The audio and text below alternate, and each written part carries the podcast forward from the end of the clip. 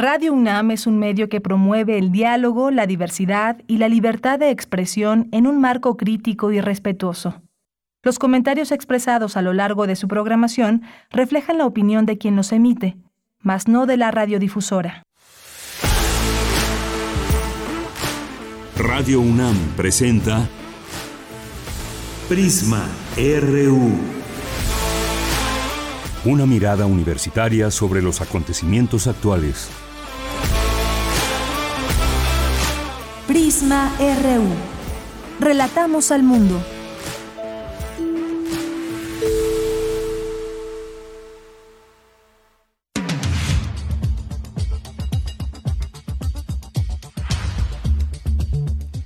Hola, ¿qué tal? Muy buenas tardes, bienvenidos a Prisma RU. Gracias por sintonizarnos a través del 96.1 de FM y en línea en www.radio.unam.mx.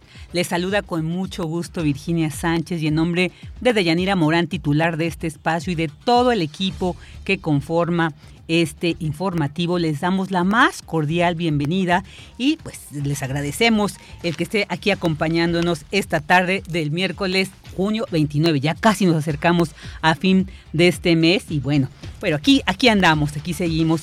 Y bueno, pues el día de hoy vamos a compartirles información interesante como todos los días. Hoy vamos a dar más detalles sobre esta, los resultados de esta primera consulta universitaria sobre condiciones de igualdad de género de la comunidad LGBTIQ en la UNAM. Y para ello, pues quien nos va a brindar estos detalles será el maestre Rubén Hernández Duarte, él es director de Políticas de Igualdad y No Discriminación de la Coordinación para la Igualdad de Género de la UNAM. Así que vamos a tener más detalles sobre estos resultados de esta consulta. También vamos a tener eh, pues una entrevista para conocer sobre esta convocatoria al segundo concurso de ensayo o artículo de investigación con el tema Perspectiva sobre el populismo en América Latina en el siglo XXI, que organiza la revista mexicana de sociología del Instituto de Investigaciones Sociales de la UNAM. Para ello vamos a platicar con el doctor José Luis Velasco, director de esta revista.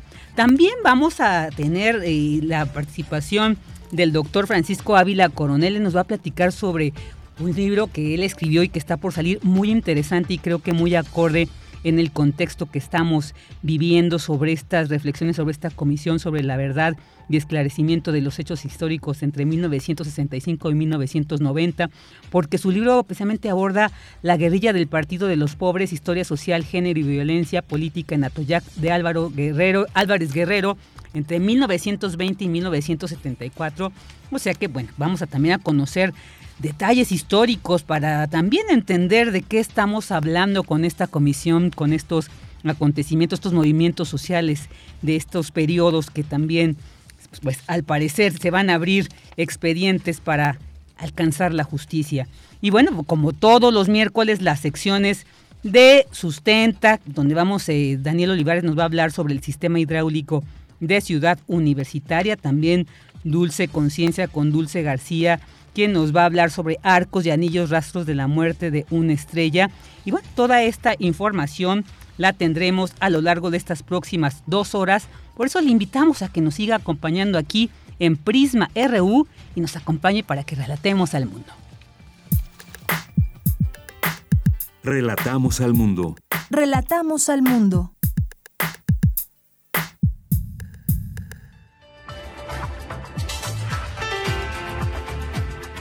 Una de la tarde con siete minutos y vámonos al resumen informativo en temas universitarios. Durante el coloquio de investigación del Instituto de Investigaciones sobre la Universidad y la Educación, académicos advierten que la pandemia significó una importante alteración de los procesos educativos a todos niveles.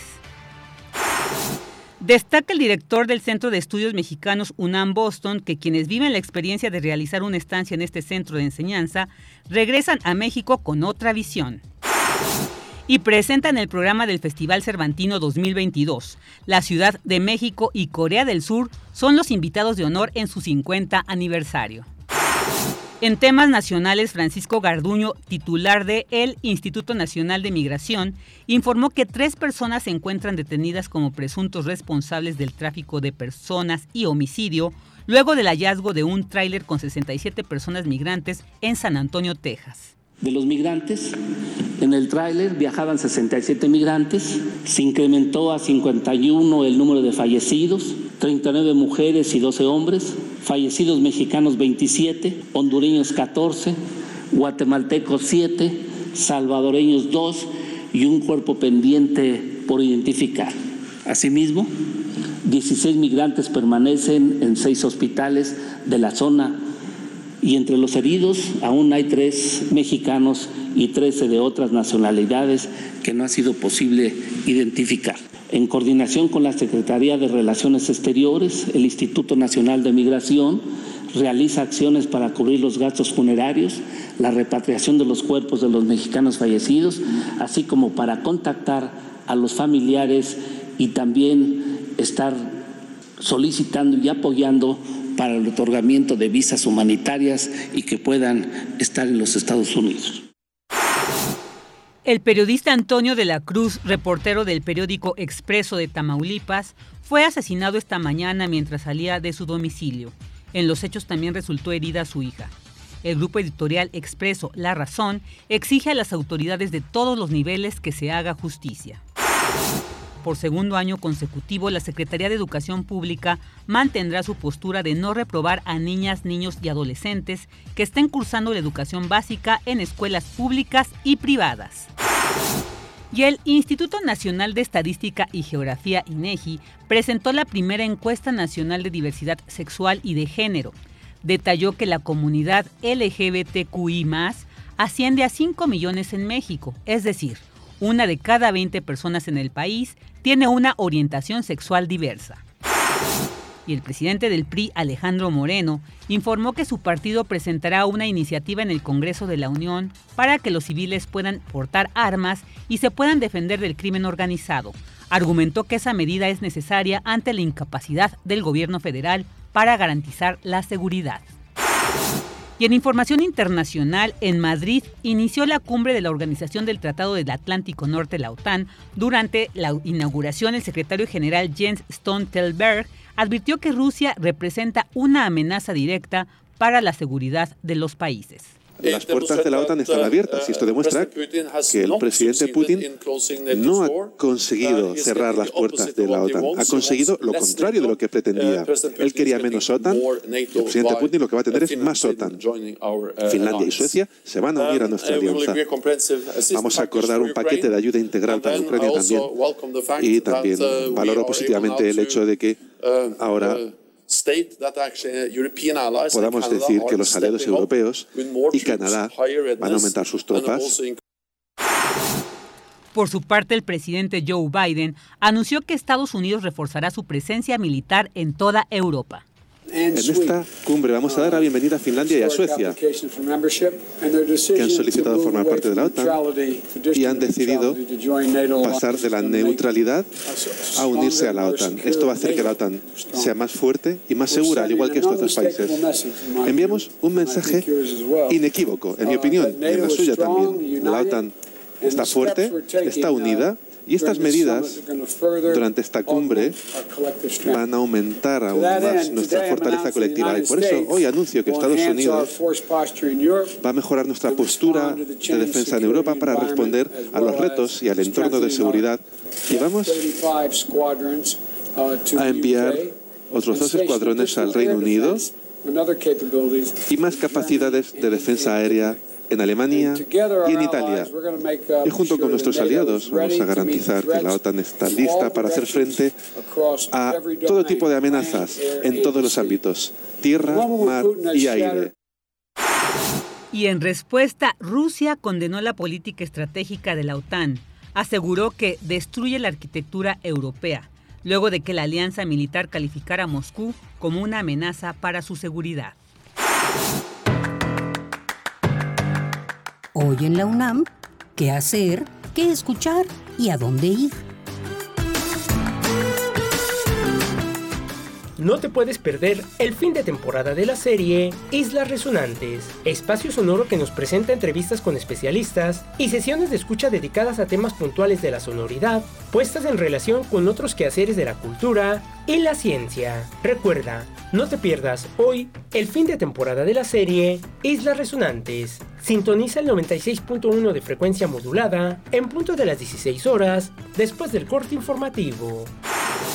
En el marco de las actividades conmemorativas del Mes del Orgullo y la Diversidad Sexual, y como parte del programa Orgullo Puma, la Comisión Interna para la Igualdad de Género de la Facultad de Estudios Superiores Zaragoza organiza el foro Reflexiones acerca de la vigilancia y castigo de la homosexualidad en la escuela, donde se abordará el tema de la heteronorma en las escuelas, haciendo énfasis en la necesidad de transformar las prácticas educativas tradicionales que reproducen y avalan la violencia hacia las personas homosexuales, buscando así la construcción de una sociedad equitativa y respetuosa de los derechos humanos. La cita es hoy, en punto de las 15 horas, a través de la cuenta oficial de Facebook de la FES Zaragoza.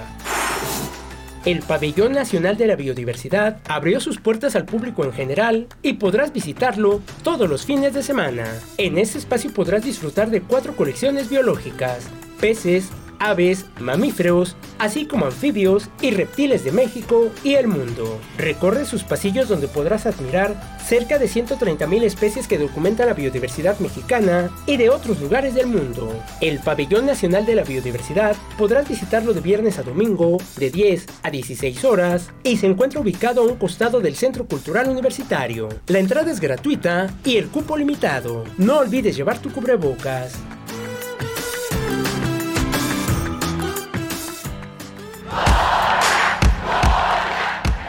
Campus RU.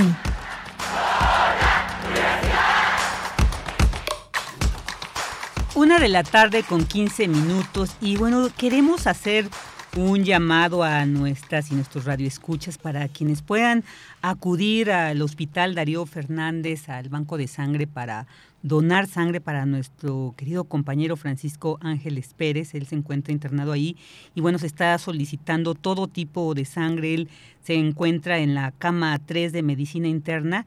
El expediente es GULN 771213 diagonal 4 eh, así, datos del paciente Francisco Ángeles Pérez, de 45 años, en el hospital Darío Fernández. Todo tipo de sangre, así que pues les agradeceremos mucho que atiendan este llamado para apoyar en esta situación que está atravesando nuestro compañero Francisco Ángeles Pérez, a quien, por cierto, le mandamos un fuerte abrazo con todo nuestro cariño y esperando su muy pronta recuperación.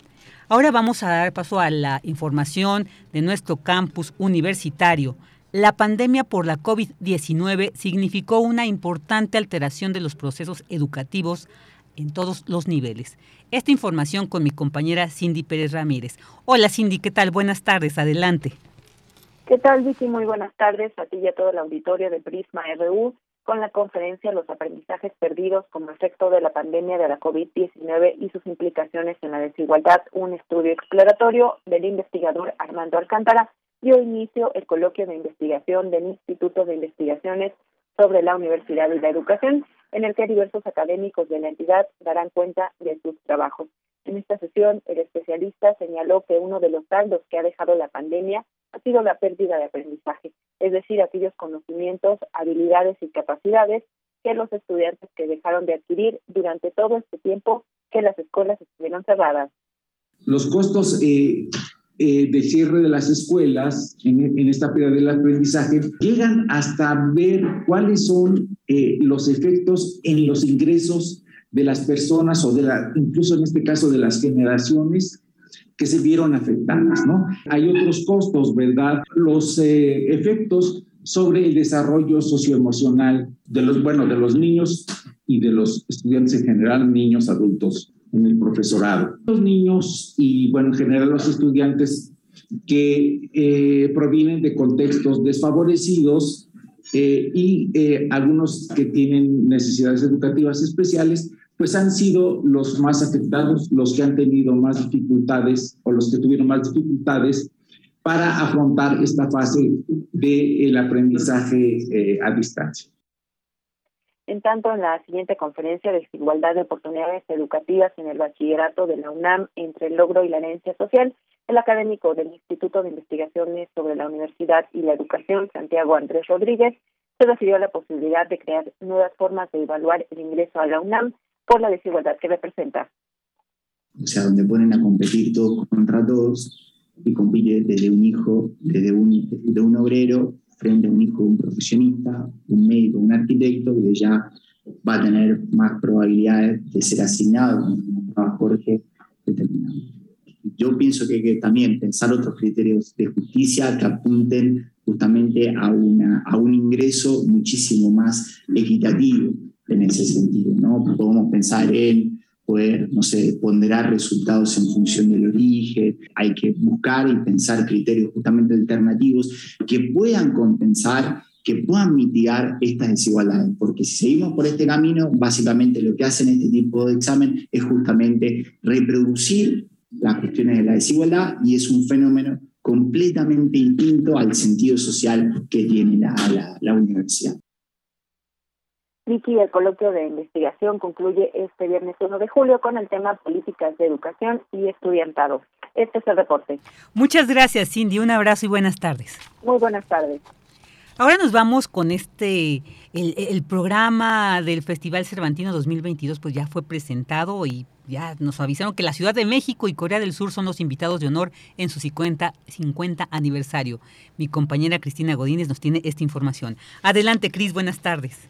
Hola, ¿qué tal, Vicky? Un saludo para ti y para el auditorio de Prisma RU.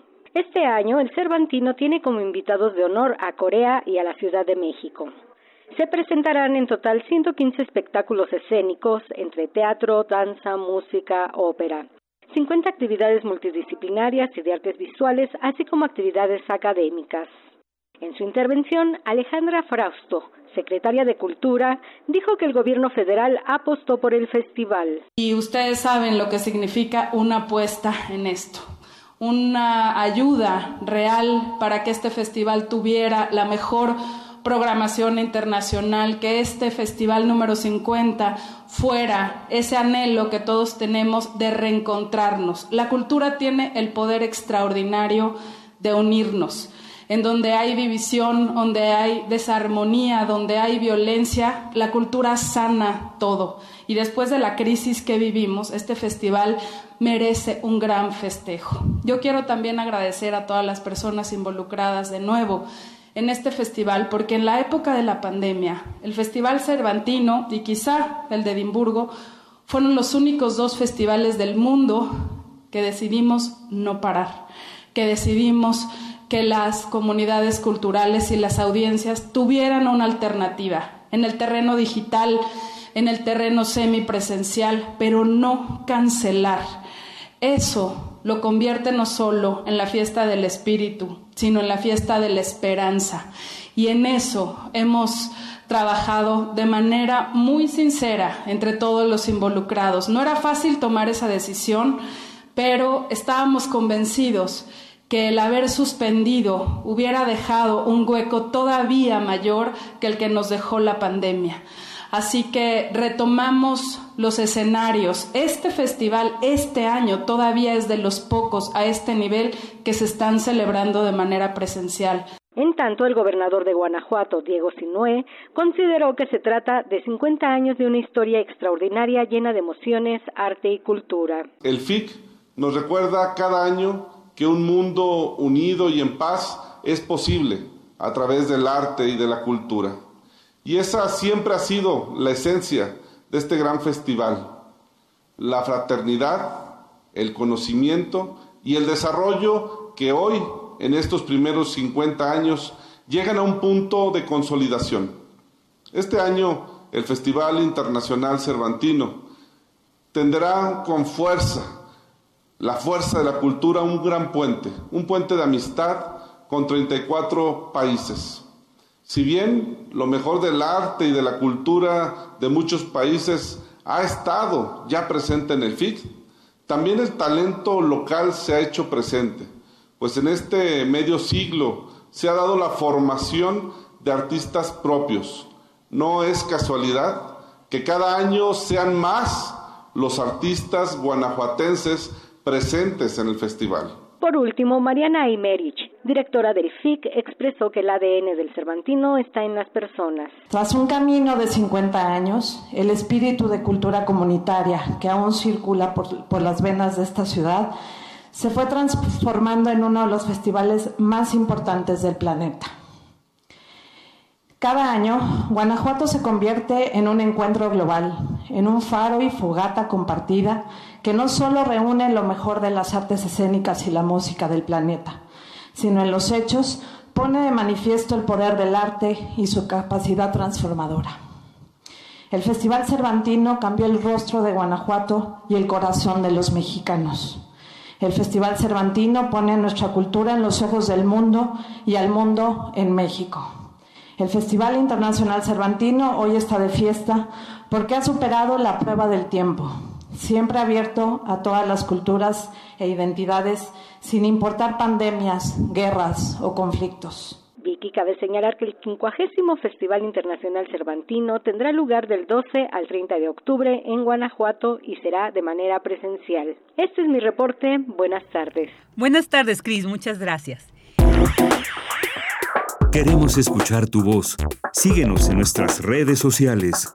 En Facebook como Prisma RU y en Twitter como arroba PrismaRU.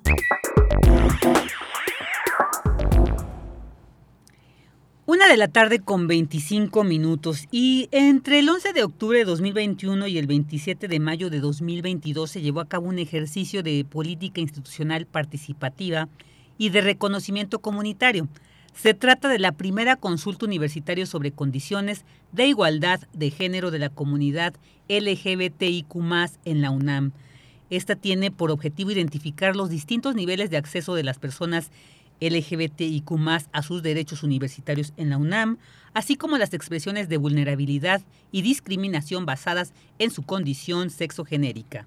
Los resultados de esta consulta se presentaron ayer y ayudarán a diseñar políticas institucionales de igualdad de género. Bueno, pues para conocer más sobre los resultados de esta primera consulta, pues ya nos acompaña en la línea el maestre Rubén Hernández Duarte. Él es director de Políticas de Igualdad y No Discriminación de la Coordinación para la Igualdad de Género de la UNAM. ¿Qué tal, maestre Rubén Hernández? Muchas gracias por estar aquí con nosotros en Prisma RU. Bienvenido.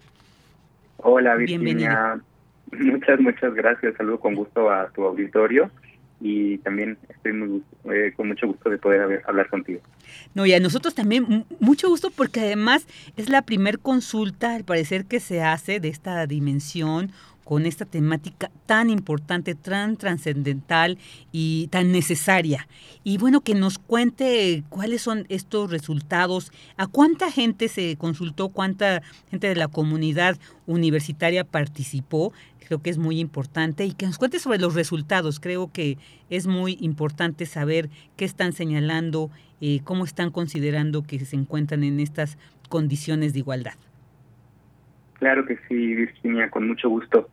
Pues me parece fundamental que la comunidad universitaria y el público en general sepa que en la universidad, en la UNAM, existimos un número importante de diversidades sexogenéricas y somos integrantes de los diferentes sectores académicos, administrativos y estudiantiles.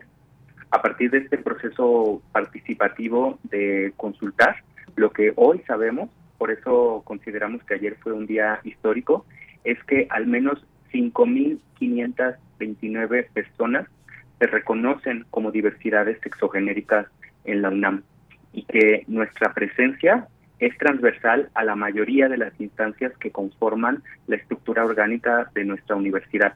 Según lo que hoy sabemos, al menos en 144 de 168 instancias universitarias existe al menos una persona LGBTIQ y en una de las instancias que participó en esta consulta logramos identificar que 539 personas se reconocen como diversidades sexogenéricas.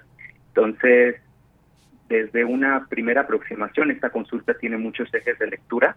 Creo que lo que podemos hoy saber y lo que hoy podemos reconocer, pues es esta participación en la integración de la comunidad universitaria, de las diversidades sexogenéricas en todas sus estructuras y en todos sus sectores que, que, le dan sustento, ¿no? Que le dan sostenimiento a las funciones sustantivas que se realizan en la universidad, tanto la investigación como la docencia y la difusión de la cultura. Esta consulta se realizó en todos los niveles, digamos, medio superior, licenciatura y posgrado. Así es, así es, Virginia. Logramos que participaran estudiantes de licenciatura, estudiantes de bachillerato, estudiantes de posgrado, profesorado de asignatura, de carrera, personas investigadoras, personas técnicas académicas, personal administrativo de base y personal administrativo de confianza, así como el funcionariado universitario. Les comento brevemente que este fue un ejercicio participativo en el sentido de que lanzamos una convocatoria que solo necesitaba que las personas cumplieran dos características para, para poder participar. En primer lugar, que fueran integrantes de la comunidad universitaria, de cualquier sector, de cualquier entidad o dependencia. Y en segundo lugar, que se autorreconocieran como parte de las diversidades sexogenéricas, ¿no?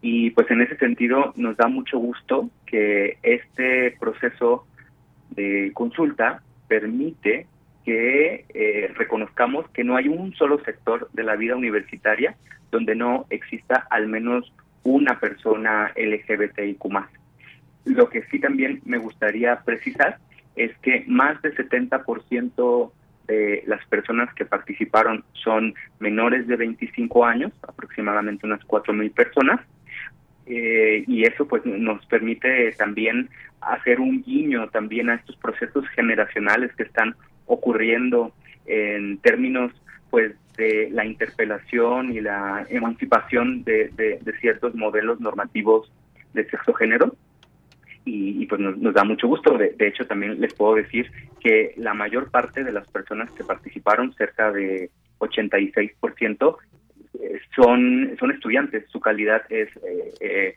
ser parte del alumnado de licenciatura, bachillerato y posgrado, pero no quisiera invisibilizar que en el sector académico y administrativo también eh, hay, hay diversidades sexogenéricas y desde el punto de vista de la edad, pues también me, me, parece importante que la gente sepa que más de 200 personas que participaron tienen entre 40 y 60 años y más de 40 personas son mayores de 60 años. Así que la diversidad sexogenérica atraviesa los diferentes sectores universitarios y también las diferentes generaciones que confluimos en esta universidad.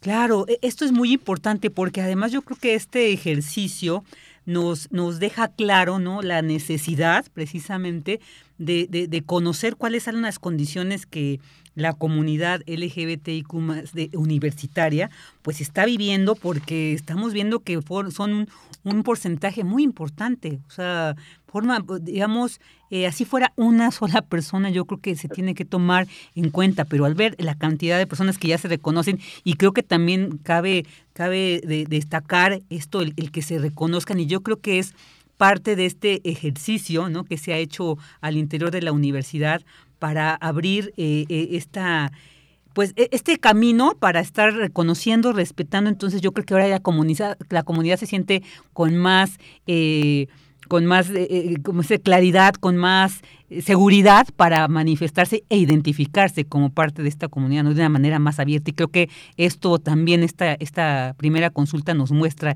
este gran avance que existe en la universidad, maestre.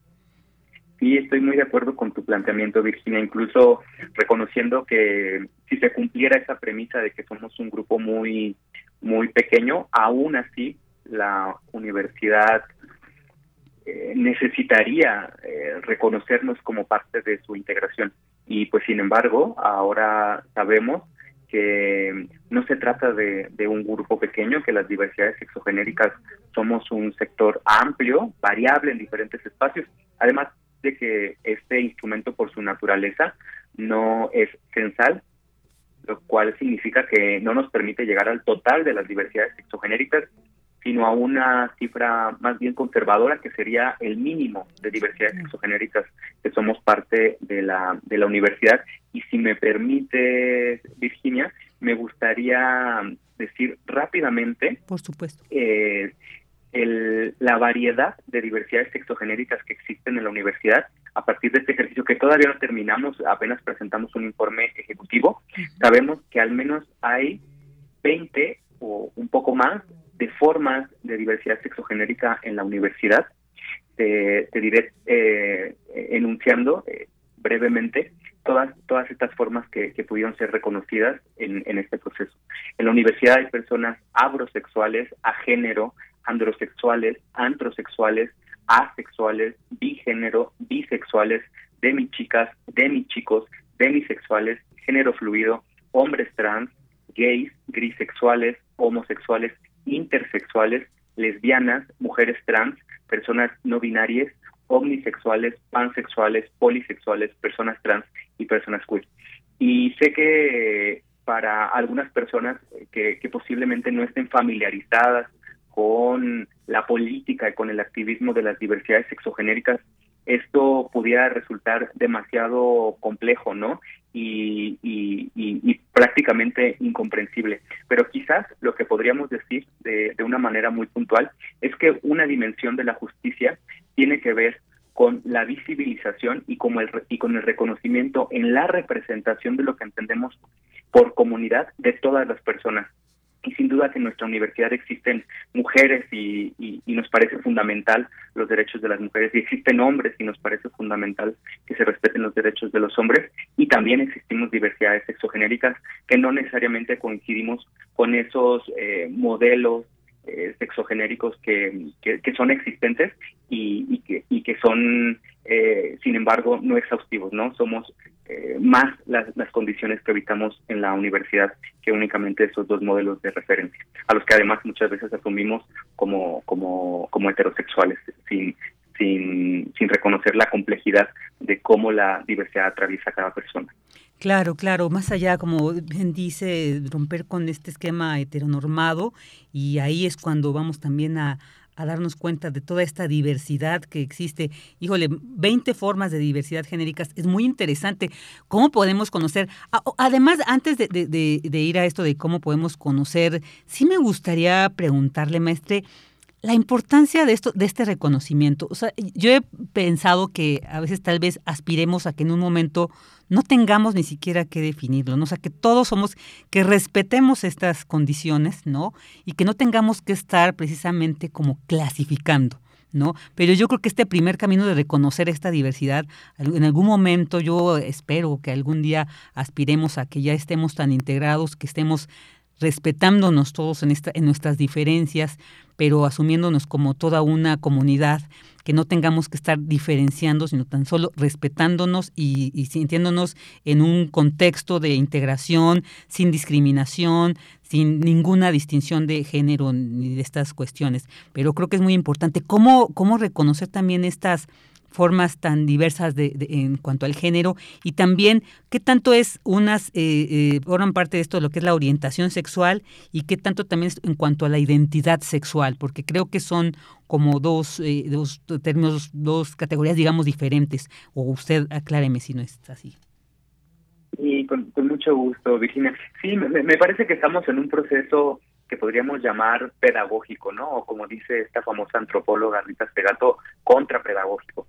Es decir, que estamos aprendiendo a relacionarnos con una dimensión de la vida, que es la diversidad, que nos atraviesa más allá de las relaciones sexogenéricas y que muchas veces eclipsamos, obviamos o negamos como resultado de nuestra formación normativa en relación con lo que entendemos como el deber ser de la masculinidad y la feminidad como dos dimensiones mutuamente excluyentes que solo pueden encargar, encarnar ciertos cuerpos en función de una observación de su genitalidad, ¿no? Estamos tratando de desafiar esos modelos normativos sin eh, partir del supuesto de que las personas que, que se viven desde, desde eh, la condición, por ejemplo, de, heterosexual, sean lo más terrible que hay en este mundo, ¿no? Sino eh, justamente lo que tú dices, tratando de desafiar un modelo normativo que privilegia esa condición respecto a otras y tratando justo de crear una ética comunitaria y una forma de relacionarnos donde todas las personas somos diferentes, en el sentido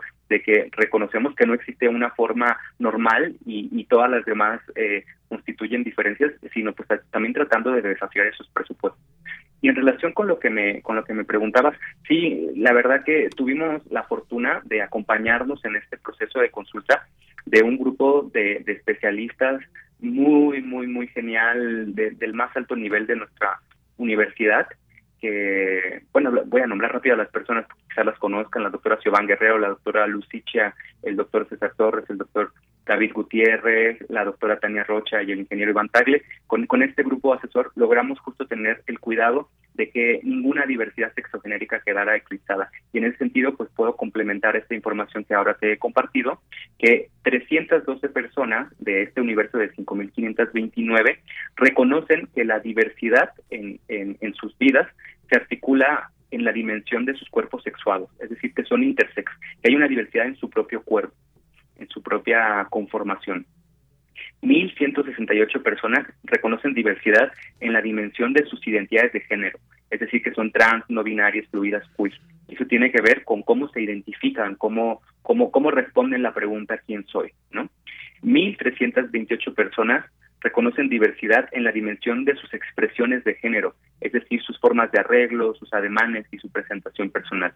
Y 4.512 personas, que es un poco lo que me preguntabas, Virginia, reconocen la diversidad en la dimensión de su vinculación erótica, afectiva y sexual, es decir, con quienes eh, pueden construir estos vínculos de, intimidad. Entonces, eh, como, como, como ustedes eh, podrán notar, la, diversidad pues también en sí misma es una red de, muchas posibilidades que, se articulan en un sentido muy amplio.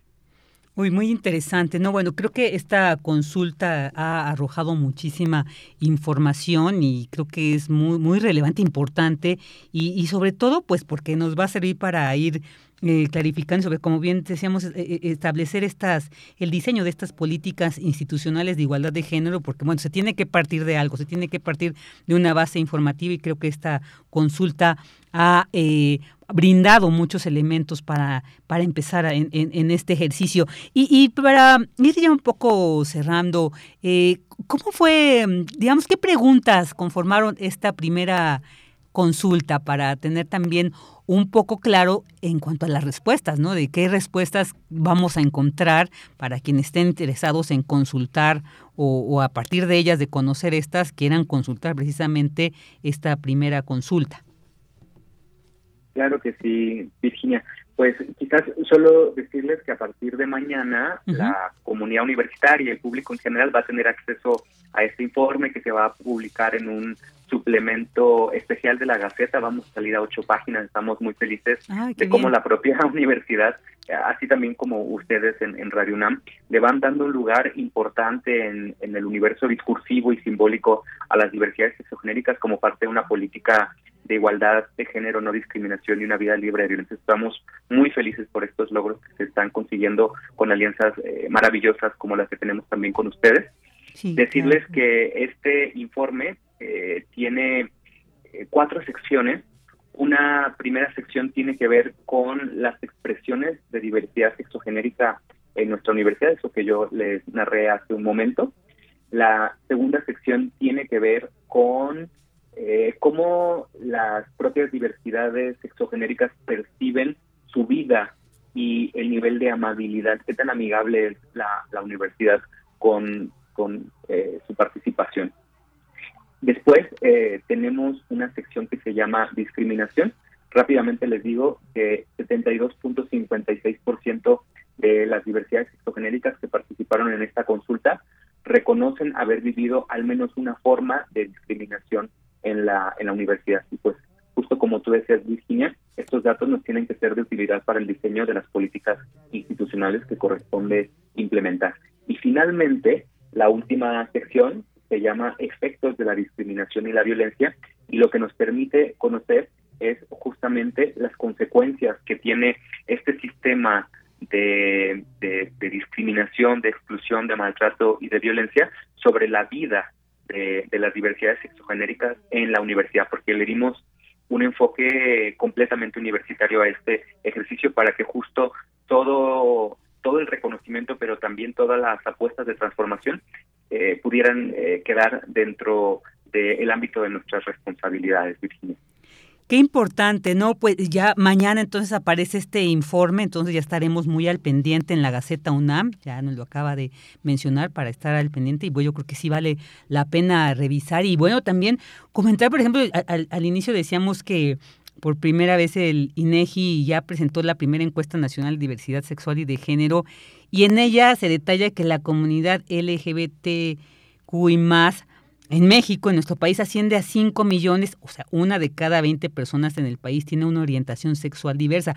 Esto nos está también arrojando, o sea, a nivel nacional ya tenemos esta información a nivel universitario de la, de la universidad más importante de América Latina, pero también esto yo creo que son ejercicios que, que importante, ¿no? Creo que la comunidad ha dado un gran avance porque también esto es un reflejo de esta lucha constante que han mantenido por, en la, por obtener estos derechos, por obtener esta, este respeto además, pero además por ser integrados, ¿no? Con este con este reconocimiento a esta diversidad. Entonces yo creo que pues ya tenemos aquí dos ejercicios muy importantes, pero bueno, nos vamos a centrar en este de la UNA y bueno, pues ya estaremos atentos el día de mañana sobre el informe de esta primera consulta. Pues maestre, muchísimas gracias por haber acompañado, por habernos acompañado aquí y darnos detalles sobre estos resultados de este ejercicio tan interesante, tan importante y bueno, pues enhorabuena y estaremos aquí como siempre, pues al pendiente de estos avances en cuanto a la diversidad genérica que se está dando en nuestra universidad. Muchas gracias, Virginia. Ha sido un gusto hablar contigo. Igualmente para mí. Un, un, abrazo de parte de todo el equipo de Prisma RU, maestre. También para ustedes. Muchas gracias. Hasta pronto. El maestro Rubén Hernández Duarte, director de Políticas de Igualdad y No Discriminación de la Coordinación para la Igualdad de Género UNAM. Prisma RU. Relatamos al mundo. Una de la tarde con 45 minutos y bueno, nuestra universidad hace tantas actividades tan importantes, tan interesantes y también hay muchas convocatorias que vale la pena compartirles eh, a ustedes porque bueno, pues son, son eventos que definitivamente siempre dan productos muy interesantes y que siempre aportan mucho conocimiento eh, pues en todos los ámbitos y las disciplinas que, que conforman el universo de conocimiento de la UNAM. Y bueno, pues precisamente vamos a hablar sobre este segundo concurso de ensayo o artículo de investigación con el tema Perspectivas sobre el populismo en América Latina en el siglo XXI que organiza la revista mexicana de sociología del Instituto de Investigaciones Sociales de la UNAM. Y para platicar sobre este concurso ya nos acompaña en la línea el doctor José Luis Velasco, precisamente director de la revista mexicana de sociología. ¿Qué tal, doctor Velasco? Muy buenas tardes. Gracias por estar aquí con nosotros en Prisma RU. Hola Virginia, buenas tardes, mucho gusto, gracias por la invitación. Al contrario, gracias a usted por aceptar y porque, bueno, pues sí, suena muy interesante. Además, el segundo concurso de ensayo artículo de investigación que, que convoca la revista mexicana de sociología, una revista ya también con mucho reconocimiento, una gran trayectoria, entonces, pues vale la pena conocer para que pues la gente conozca y participe también. Ahorita vamos a ver que nos comente pues las bases precisamente de este concurso, doctor. Claro, con mucho gusto. Mire, como usted ya lo mencionó, la revista mexicana de sociología, que por ahora me honro en dirigir, tiene una larga historia, más de 80 años de publicación ininterrumpida, y es una de las revistas más reconocidas en su ámbito en América Latina, en el mundo iberoamericano, de hecho. Este es el segundo concurso que organizamos en, en años recientes con la intención de propiciar la discusión seria, informada, con buenos argumentos académicos y científicos, de temas candentes de la realidad social mexicana y mundial. De hecho, el primer concurso lo hicimos sobre las causas y consecuencias de la pandemia del COVID-19.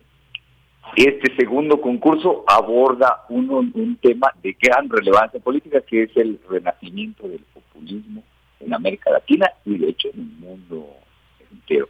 Doctor, doctor, solamente un, un, favor, si se puede hacer un poco más, porque como que se nos va de repente la señal y pues sí nos interesa escuchar con buen detalle. es decir, por favor, gracias. Sí, este, ojalá que ahora funcione mejor. Estoy ubicándome en otro, en otro sitio. Le decía que este segundo concurso tiene por objetivo propiciar la discusión académica, seria, informada, científica, sobre un tema crucial de la vida política nacional latinoamericana y mundial incluso, que es el renacimiento del, del populismo, una forma de organización política en la que México y América Latina tienen una gran experiencia y mucho que aportar al, al mundo para bien y para mal. Ese es el tema del, del concurso que está organizando la revista americana en sociología. Ahora, el concurso espera atraer a muchas, muchos participantes de tres tipos de, de, personas. Una, académicos, académicas de instituciones de educación superior de cualquier parte del mundo. Segundo, estudiantes de posgrado de cualquier institución del mundo, cualquier institución académica del, del mundo. Y tercero, personas vinculadas más o menos formalmente a estas instituciones quieran participar en el, en el concurso con un ensayo o artículo de investigación sobre este, este tema. Queremos una investigación seria, queremos un ensayo serio que aporte evidencia, argumentos, conceptos y llegue a conclusiones pues, serias para entender el, regreso del populismo en América Latina y por implicación el regreso de esta forma de organización política al, al mundo. Los trabajos tienen que ser anónimos, pueden primero eh, ser en coautoría, van a ser evaluados por un comité evaluador ad hoc específicamente nombrado por el, comité editorial de la revista y recibirán un premio único, el, trabajo ganador recibirá un premio único que consiste en dos cosas, un estímulo de 60 mil pesos y la publicación del texto ganador en uno de los números próximos de la revista americana de sociología. Eh, la fecha para la entrega de estos trabajos es a partir de la publicación de la convocatoria, es decir, ya está en curso, y hasta el 20 de septiembre de 2022 por correo electrónico a la dirección oficial de la de la revista. Esos creo son los elementos más importantes de las bases del. Perfecto, o sea, todavía tienen tres meses para prepararlo, para eh, inscribirse en este concurso. Y, bueno, eh, tenemos tiempo para que nos cuente la experiencia del primer concurso, o sea, también para conocer la trascendencia que tuvo y para que la gente también se entusiasme y vea, porque seguramente no va a ser la, la segunda edición, o sea, seguramente de esta van a seguir más concursos en, al respecto, pero cuéntenos como cuál fue la experiencia del primer concurso de esto, cuál fue el tema, si es que tiene los datos, y no, bueno, pues podemos pues sentar, sí. por favor, doctor, para tener claridad sobre esta convocatoria desde su inicio. Claro, sí, lo tengo, lo tengo muy presente. Esta es una de las principales actividades de la, de la revista. El primer premio fue sobre las causas y consecuencias sociales de la pandemia del COVID la idea fue ver toda la dimensión social de la pandemia, entender a la pandemia no solo como un fenómeno biológico, un fenómeno médico, sino lo, como lo que fue, lo que fue y ha sido y es en realidad un fenómeno social, con causas sociales, con significados sociales, con consecuencias sociales.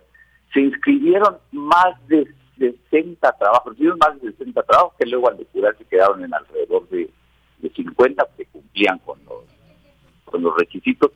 Se hizo una evaluación muy seria, muy profesional por parte del comité evaluador nombrado específicamente para este, este y al final resultó premiado un trabajo de una colega del Instituto de Investigaciones Sociales para orgullo para orgullo nuestro fue una evaluación completamente anónimo anónima perdón eh, imparcial y para, para orgullo del instituto, la, la premiada fue una investigadora joven del, mismo, pero estamos muy, quedamos muy contentos. Una participación muy nutrida de personas de, no solo en México, sino de, otros países de América Latina.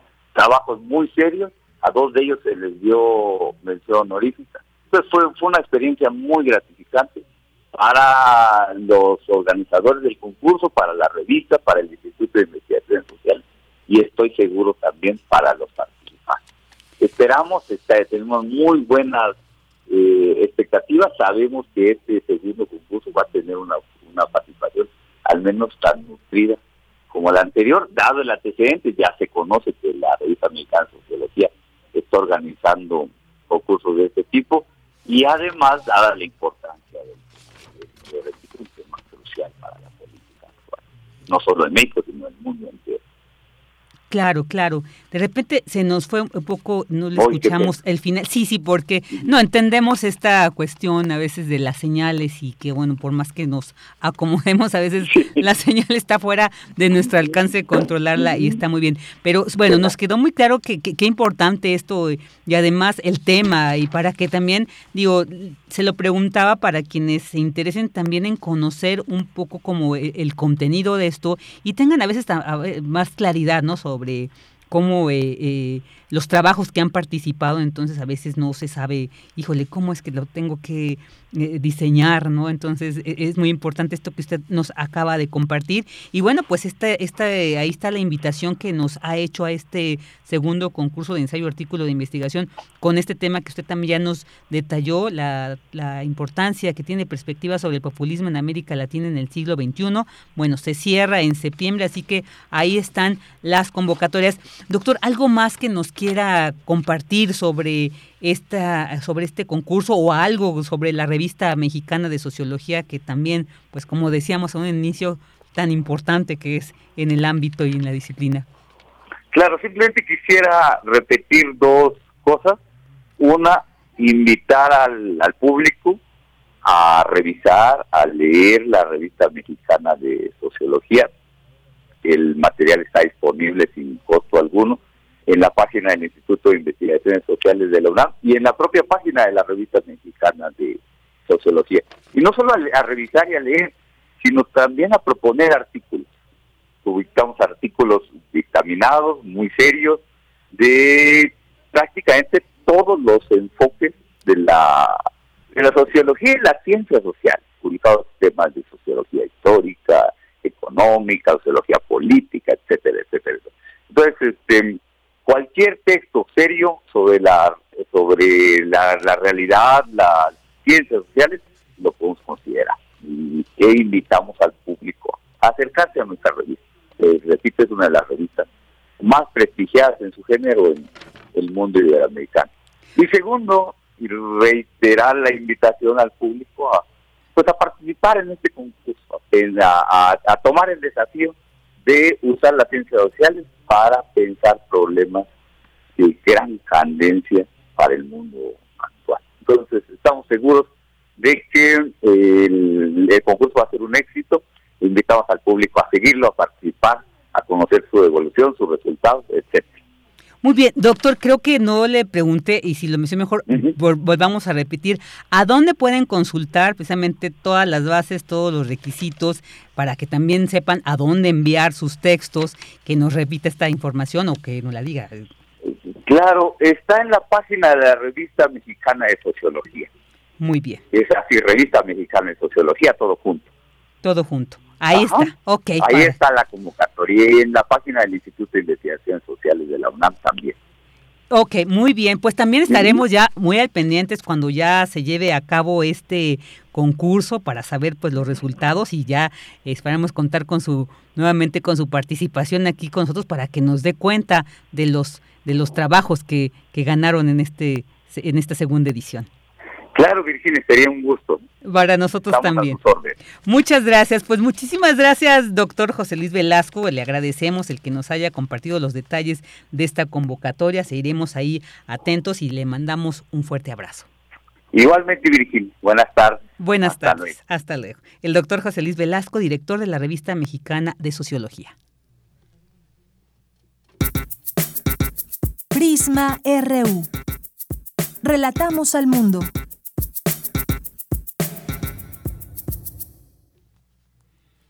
Una de la tarde con 57 minutos y antes de irnos al corte de esta primera hora vamos a escuchar un poema con Margarita Castillo, el poema Al despertar de la escritora cubana Fina García Marrus, quien falleció el pasado lunes 27 de julio de 2022 a los 99, 99 años de edad. ¡Qué maravilla!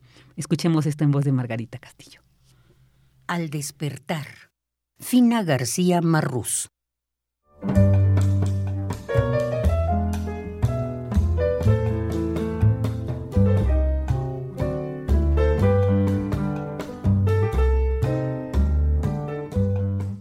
Al despertar, uno se vuelve al que era, al que tiene el nombre con que nos llaman.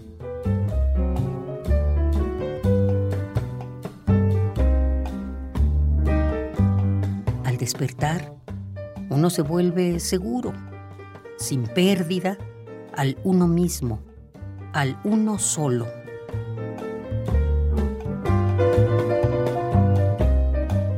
Uno se vuelve seguro, recordando lo que olvidan el tigre, la paloma, en su dulce despertar.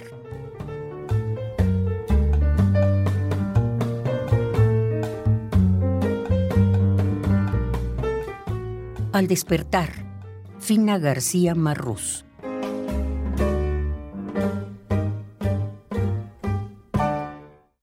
Bueno, y ahora sí nos vamos a un corte y ahorita regresamos a la segunda hora de Prisma RU. Queremos escuchar tu voz. Síguenos en nuestras redes sociales. En Facebook como Prisma RU y en Twitter como arroba PrismaRU.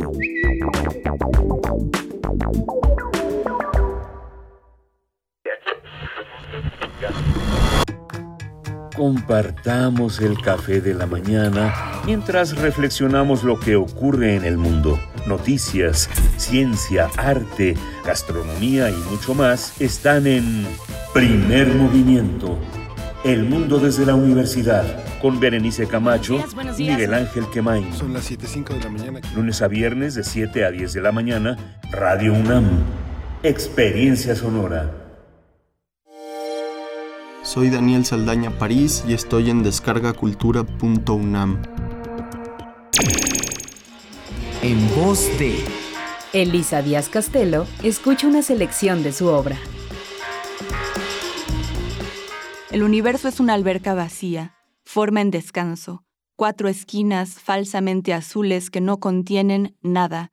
En resumen, un despropósito, eso, y un querer estar ahí, pero en otro sitio, adentro, pero bajo otras reglas. Encuentra completo este estreno en www.descargacultura.unam.mx.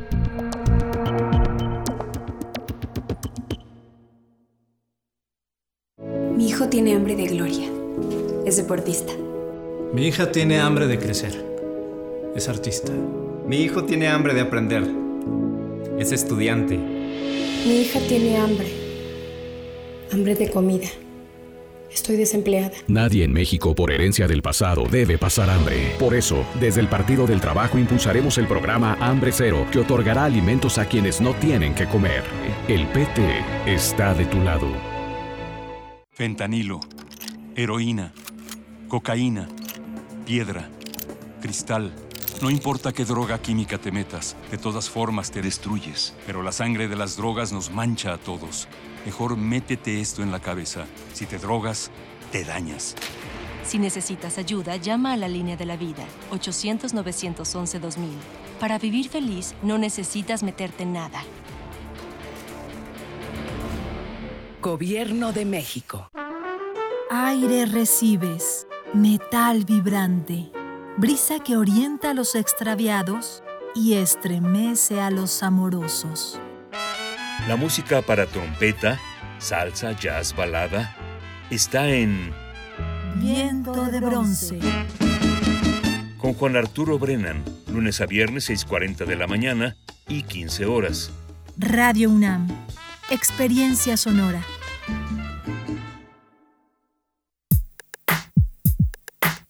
Relatamos al mundo. Relatamos al mundo.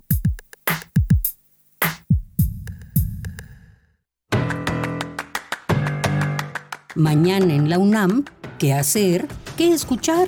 ¿Y a dónde ir? Como parte de las actividades del mes del orgullo y la diversidad sexual, se llevará a cabo el foro Derechos, LGBTIQ, Avances y Retos de Latinoamérica, organizado por el Instituto de Investigaciones Bibliotecológicas y de la Información de la UNAM. En este espacio se reflexionará acerca del ejercicio de los derechos de la comunidad LGBTIQ, en México y América Latina, los avances en materia jurídica de esta comunidad vulnerable y la lucha por conquistar sus derechos a lo largo de la historia. Se contará con la participación de la doctora Juliana Martínez, profesora de género y sexualidad por la Universidad Americana de Washington. Sigue la transmisión en vivo mañana jueves 30 de junio en punto de las 10 horas a través del canal oficial de YouTube del Instituto de Investigaciones Bibliotecológicas y de la Información de la UNAM. Mañana jueves 30 de junio, la serie Sembraste Flores dedica su emisión a la obra de Canario de la Cruz Vázquez, poeta maya chol, originario de Pactiún, Tumbalá, licenciado en Lengua y Literatura por la Universidad Autónoma de Chiapas y en Educación Preescolar y Primaria en el Medio Indígena por la Universidad Pedagógica Nacional. Sintoniza mañana jueves, en punto de las 10 horas, el 96.1 de FM. Como parte del Seminario Internacional Alimentación y Sustentabilidad en las ciudades, se llevó a cabo su décima sesión titulada Violencia, Crimen Organizado y Alimentación, que contó con la participación de la doctora Sara del Castillo Matamoros, de la Universidad Nacional de Colombia, así como la doctora Diana Bakik Hayden, del Colegio de México, y la doctora Jessica Arellano López, investigadora independiente. Si te perdiste dicha sesión, la podrás consultar en el canal de YouTube de Alimentación y Sustentabilidad. Y recuerda que la pandemia por COVID-19 aún no termina. Continuemos con las medidas sanitarias recomendadas para evitar un contagio. Para Prisma RU, Daniel Olivares Aranda.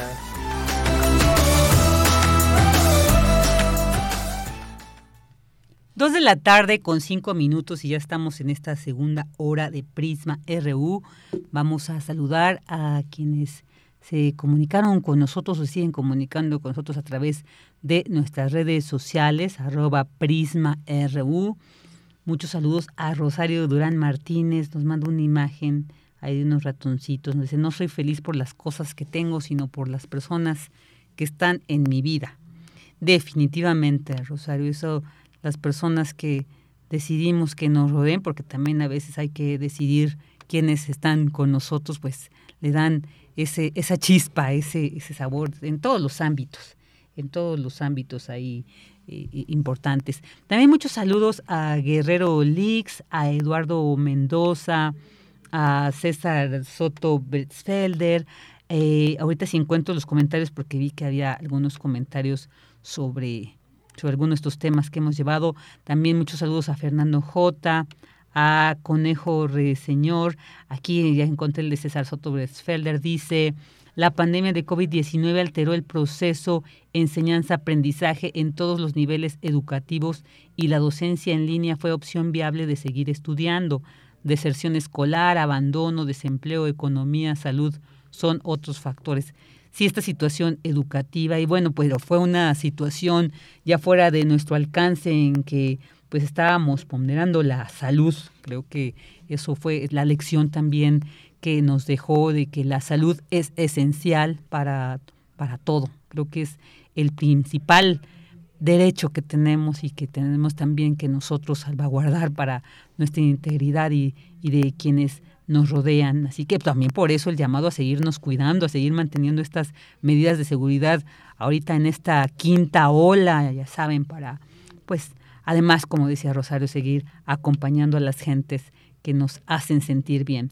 También muchos saludos y abrazos a Jorge Morán Guzmán. Él dice, COVID-19 alteró los procesos educativos, en general se opina negativamente, pero mostró la necesidad de la educación a distancia. Tenemos una demanda creciente de estudiantes y restricciones de recursos. Agrego que en TV Canal 5 se emitió Telekinder en los 1970 con Pepita Gómez. Uy, en serio, no, no sabía este. Qué buen dato, qué buen dato, Jorge. Yo en este año todavía no nacía. Ahí faltaban algunos, pero qué interesante saber que existió esto de Telekinder. Ahí ya está YouTube, ahí voy a buscarlo más tarde porque suena interesante para ver en esos tiempos cómo se estaba eh, presentando esta televisión a distancia. También muchos saludos y abrazos a David Castillo Pérez Eh, a ver aquí también a...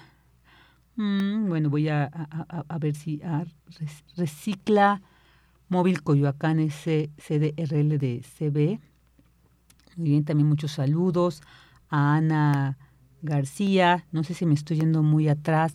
Y creo que también a veces me limitaba mucho al, Twitter porque, bueno, pues con esta cuestión de las redes y no sé, miren, he tratado también de, paralelamente estar viendo Facebook, pero, pero luego se me complica, así que bueno, vamos a estar aquí, déjenme veo si hay más, más eh, mensajes para que no se me vaya alguno, pero bueno, pues por cierto, ya eh, eh, el día de ayer que estábamos ofreciendo estos libros, se los llevaron. El día de ayer ya les avisamos a los ganadores ahí en, línea que van a poder recogerlos el día de mañana o el viernes de, de 9 a 3, ¿verdad, Mitch?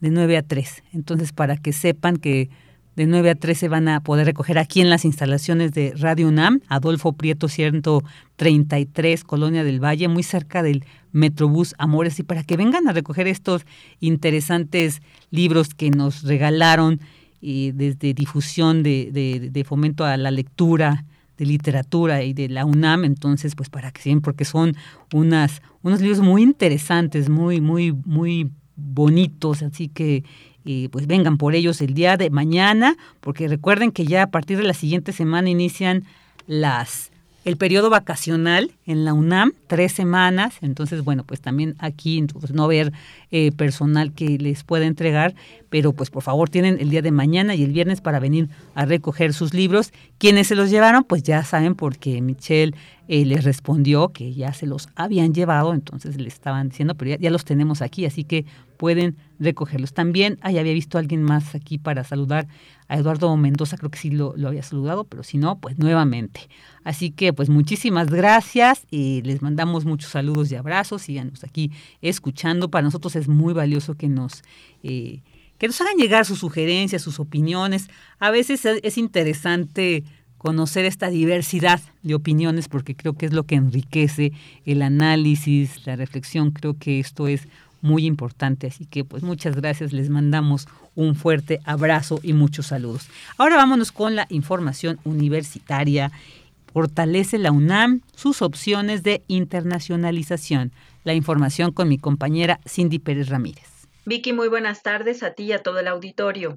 En la sesión a distancia, la UNAM en Nueva Inglaterra, la región con más historia en la Unión Americana, el director de la citada representación, Javier Laguna Calderón, destacó que quienes viven la experiencia de realizar una estancia en este centro de enseñanza regresan a México con otra visión, y es que el Centro de Estudios Mexicanos UNAM Boston colabora con diversas instituciones educativas de alto prestigio internacional, así como con el consulado, organizaciones no gubernamentales y algunas agencias del gobierno estadounidense lo que contribuye al desarrollo profesional y personal de los universitarios, quienes participan en las actividades de esa sede en el extranjero. Esta representación es una de las tres de reciente creación que tiene la UNAM en el exterior, la cual fue inaugurada el 23 de octubre de 2018 y está hospedada en el campus de la Universidad de Massachusetts en Boston, Estados Unidos. Durante estos casi cuatro años se ha trabajado e impulsado proyectos académicos y culturales con algunos socios estratégicos, entre ellos las universidades de Massachusetts, Harvard, Yale y Boston, con el Instituto Tecnológico de Massachusetts, New England, Berkeley College of Music y otras universidades e instituciones de diversos sectores. Renata Gatica, colaboradora y ex becaria de UNAM Boston, destacó que este tipo de experiencias permite un crecimiento profesional y también personal, te abre la mente y se tiene contacto con otras culturas mediante la interrelación de personas con otras nacionalidades. La egresada de la Facultad de Estudios Superiores Cotitlán recordó que en 2019 realizó en UNAM Boston prácticas profesionales durante seis meses, lo cual le permitió descubrir nuevos intereses.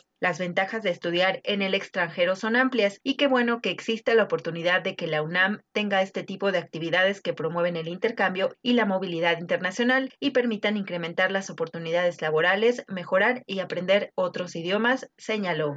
Esta es la información que tenemos. Muy buenas tardes. Gracias, Cindy. Buenas tardes. Prisma RU. Relatamos al mundo.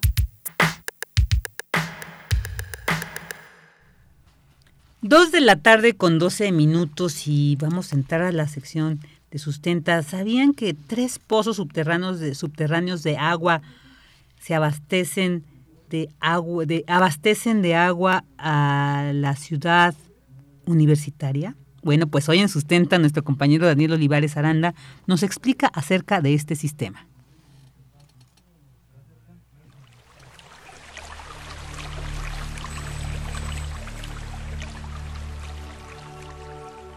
Sustenta. Sustenta. Innovación universitaria en pro del medio ambiente.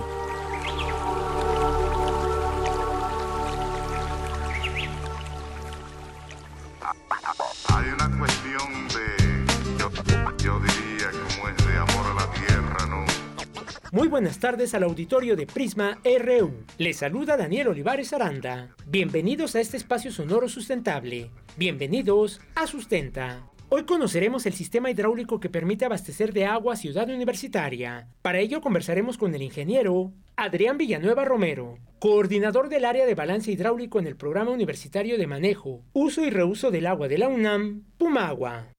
El servicio de agua potable en Ciudad Universitaria es responsabilidad de la Dirección General de Obras y Conservación, así como el taller de la Red de Agua de la UNAM, las 12 facultades, 22 institutos de investigación, así como las diversas oficinas administrativas, los centros y foros culturales y los espacios verdes del campus central son abastecidos por tres pozos de agua. Escuchemos al ingeniero Adrián Villanueva Romero.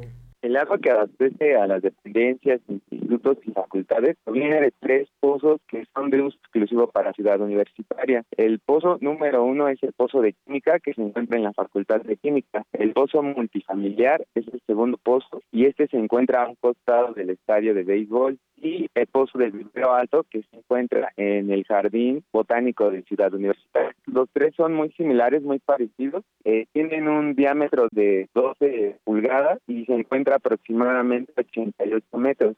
En los tres tanques se pueden almacenar hasta 12.000 metros cúbicos de agua, de los cuales se extraen 6.8 millones de litros del vital líquido diariamente. 40% es utilizado para las entidades académicas y 30% para el riego de áreas verdes. El ingeniero Adrián Villanueva nos explica desde cuándo existen dichos pozos de agua. De los tres pozos, el primer pozo es el pozo de Inca. Este fue el primer pozo que empezó a operar justo para abastecer las necesidades cuando se estaba construyendo Ciudad Universitaria. Después de eso, se utilizó el pozo número dos, que es multifamiliar. Ese es el pozo del cual se extrae el casi el 60% de, de agua, ministra todo el campus. Y el pozo 3, que es el del vivero alto, ese pozo abastece lo que es la zona rural, el jardín y de la reserva. El agua de los pozos es de excelente calidad y puede beberse desde la extracción. Sin embargo, se le añade hipoclorito de sodio al 13% con el fin de asegurar y preservar la calidad en todo el sistema, cumpliendo así con la norma establecida y los parámetros aceptados para el consumo humano. Después del proceso de cloración, el vital líquido se distribuye a través de un sistema especial. Habla el ingeniero Villanueva. Nuestro sistema de abastecimiento y distribución en Ciudad Universitaria es el siguiente. Una vez que se extrae, se le adiciona el cloro. Esta agua se bombea directamente a puntos elevados y que se almacenan en tanques. Una vez almacenados, el agua se distribuye a gravedad. Esto quiere decir que los tanques están en puntos altos de Ciudad Universitaria, el agua por medio de la gravedad se distribuye y eso representa un ahorro económico, puesto que no necesita energía eléctrica para llegar a los institutos, dependencias y todo eso. El agua, como comentaba, eh, de lo, la que se extrae de los pozos es de uso exclusivo para Ciudad Universitaria. Quiere decir que los campos que están aquí, las dependencias, todo edificio que esté dentro de Ciudad Universitaria goza de, de este líquido. Como ya lo escuchamos, este sistema de distribución y abastecimiento a gravedad es 100% sostenible, ya que no utiliza electricidad para el bombeo de agua, la cual es 100% potable y es consumida por la comunidad universitaria y el público en general a través de dispensadores de agua. Escuchemos al ingeniero Adrián Villanueva. Sumagua pues, nos encarga de hacer monitoreos a la calidad del agua constantemente. Entonces, una vez que sabemos que el agua es apta para consumo, nos hemos dado a la tarea de instalar o de proponer la instalación de 190 bebederos. Esto con la finalidad de hidratar a las personas Los monitoreos de los dispensadores se realiza semanal y mensualmente. Nosotros reportamos los resultados a las dependencias encargadas de cada dispensador. Actualmente estamos trabajando en una propuesta para un modelo nuevo de dispensador. Los que tenemos actualmente usan un tipo de botón y ahora con esto de la pandemia y las nuevas demandas y necesidades, estamos haciendo un modelo que funciona por medio de un pedal, al igual que mantiene un semáforo de calidad del agua.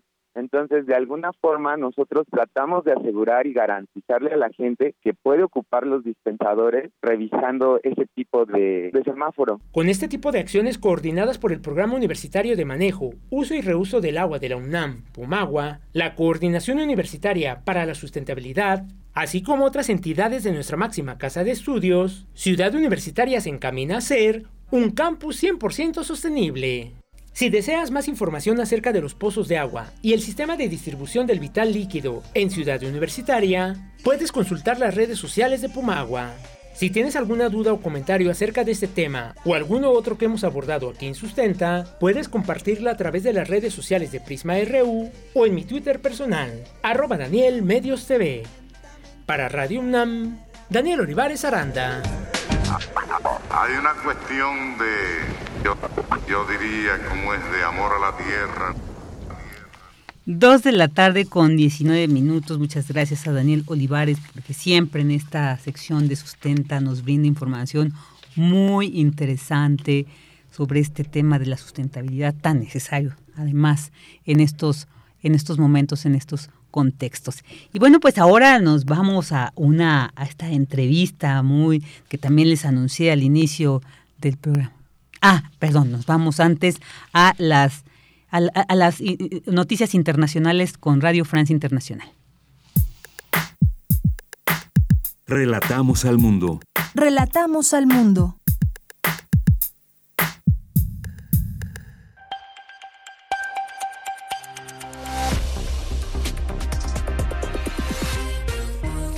Están escuchando las noticias en Radio Francia Internacional. Vanessa Letrón nos acompaña en los controles técnicos este miércoles 29 de junio y estas son las principales informaciones de la jornada.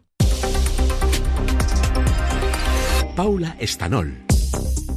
Reunidos en Madrid, los miembros de la OTAN invitan formalmente a Finlandia y Suecia a unirse a su alianza luego que Turquía levantara el veto a estas nuevas adhesiones. En un comunicado publicado hace pocos momentos, los socios atlánticos señalan a Rusia como su principal amenaza y adoptan un nuevo concepto estratégico apurado por la guerra en Ucrania. Por videoconferencia, el presidente ucraniano Volodymyr Zelensky pedía apoyo a los miembros de la OTAN. Ucrania necesita misiles modernos y defensa aérea y ustedes tienen esos sistemas. Si nos los proporcionan, pueden romper por completo las tácticas de Rusia para destruir ciudades y aterrorizar a la población civil de Ucrania. Para saber cómo será el futuro orden mundial, es absolutamente necesario apoyar a Ucrania ahora con armas, dinero y sanciones políticas contra Rusia. Eso detendrá su capacidad para pagar la guerra. Por su parte, Rusia dice no estar intimidada por el anuncio del presidente de Estados Unidos, Joe Biden, sobre el refuerzo de la presencia militar estadounidense en Europa. Rusia, que también acusó este miércoles a Noruega de bloquear el tránsito de mercancías hacia los rusos instalados en el archipiélago ártico noruego de Svalbard y amenazó con tomar represalias.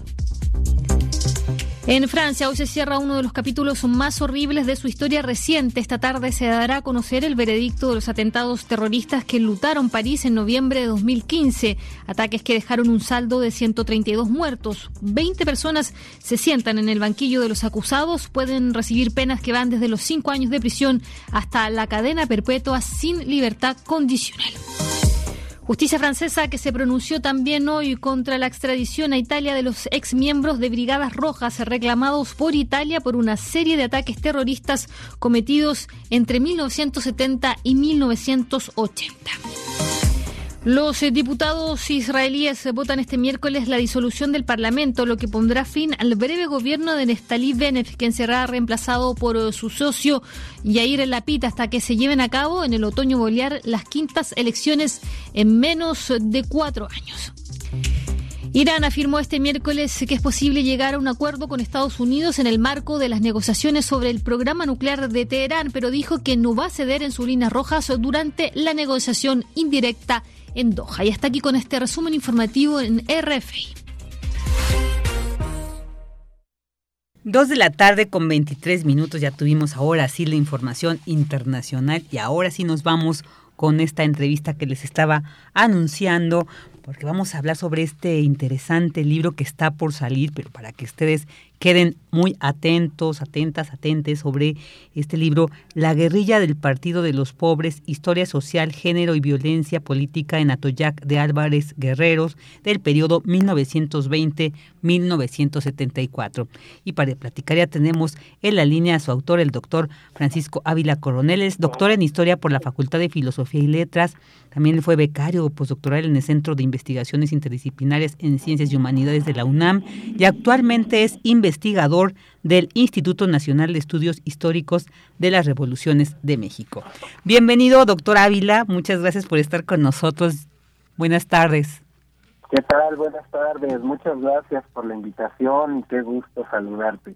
Igualmente, igualmente. Y pues porque estaba revisando, muy interesante, yo decía al inicio que creo es importante conocer mucho de estos periodos históricos que forman parte, pues ahora sí, de la, de la historia de nuestro país y que ahorita me, me, me llama mucho la atención por lo, lo, pertinente, sobre todo que hace poco veíamos esta sobre esta comisión y este esclarecimiento de los acontecimientos que, pues al parecer se van a abrir esos expedientes y que justo uno de los puntos, uno de los movimientos que según forman parte de esta eh, esta investigación que se va a hacer, se va a realizar en búsqueda de justicia, pues fueron parte de esto, eh, era relacionado con estos movimientos de Guerrero y, y entre los periodos que se marcan, pues está, eh, eh, digamos, forma parte también este libro. Entonces creo que es muy importante conocer eh, pues cómo, qué conforma, qué, qué, vamos a encontrar en esta, en esta obra, Francisco.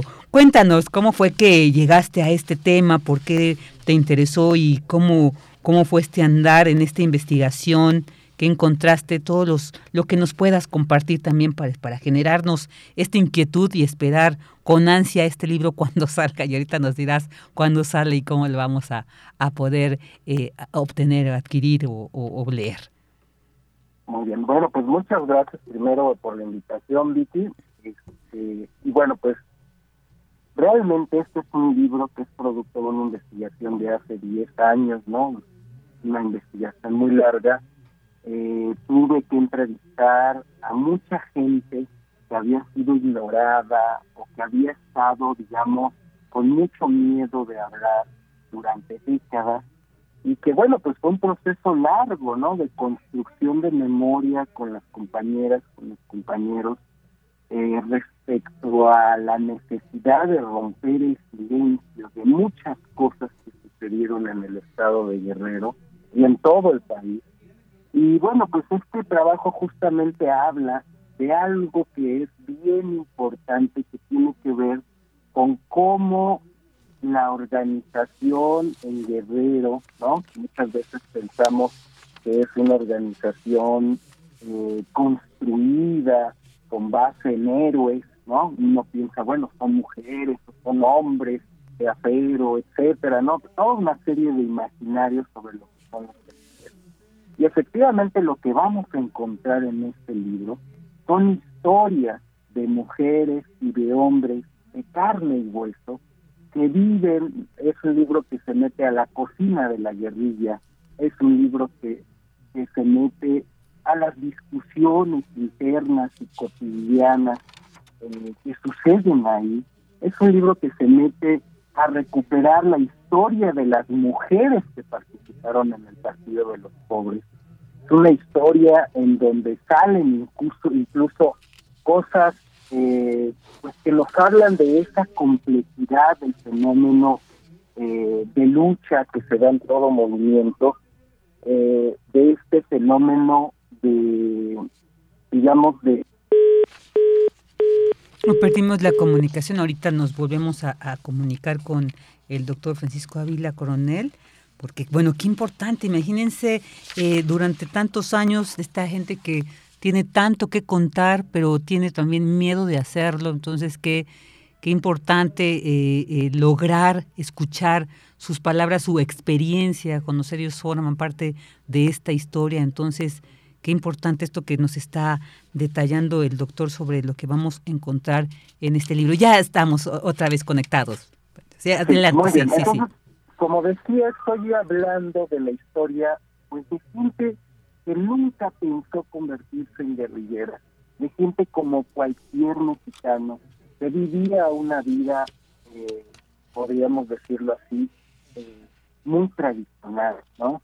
Tenía una serie de inspiraciones eh, que no salían, digamos, en muchos sentidos de lo que es el imaginario popular, de lo que debería ser un hombre y una mujer.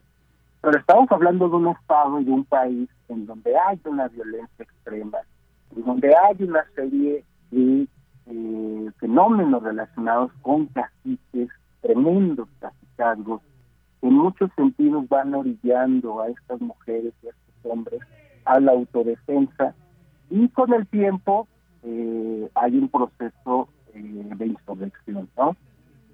este es un libro que también en muchos sentidos eh, revela eh, muchas de esas tensiones que hay en todos los movimientos revolucionarios, tensiones, eh, divisiones, hay toda una serie de, pues digamos, de encuentros con otras organizaciones urbanas.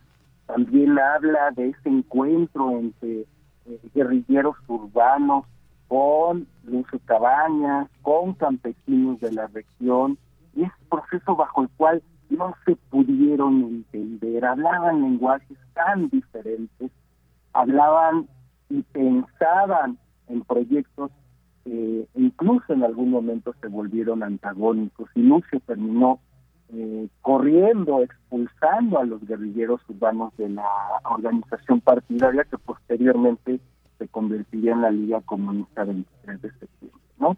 Eh, este es un libro también que habla mucho de cuál es la estructura de violencia social y política, un libro con el que se puede entender por qué Guerrero es uno de los lugares más violentos, no solo de este país, sino algunas de sus ciudades son de esos lugares más violentos en el mundo, ¿no? Que se comparan prácticamente a lugares que eh, viven en contextos de guerra, ¿no?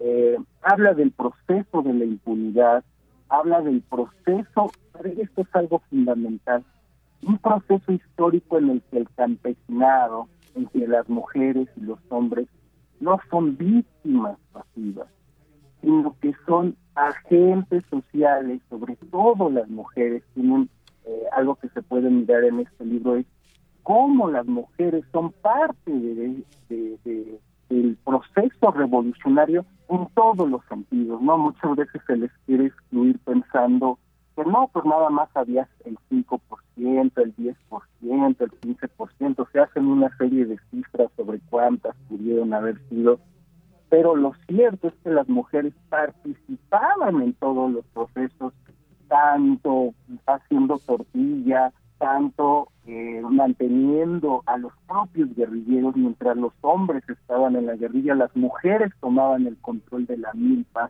tomaban el control de la huerta, trabajaban y, aún así todavía aportaban o alimentaban a los guerrilleros, ¿no?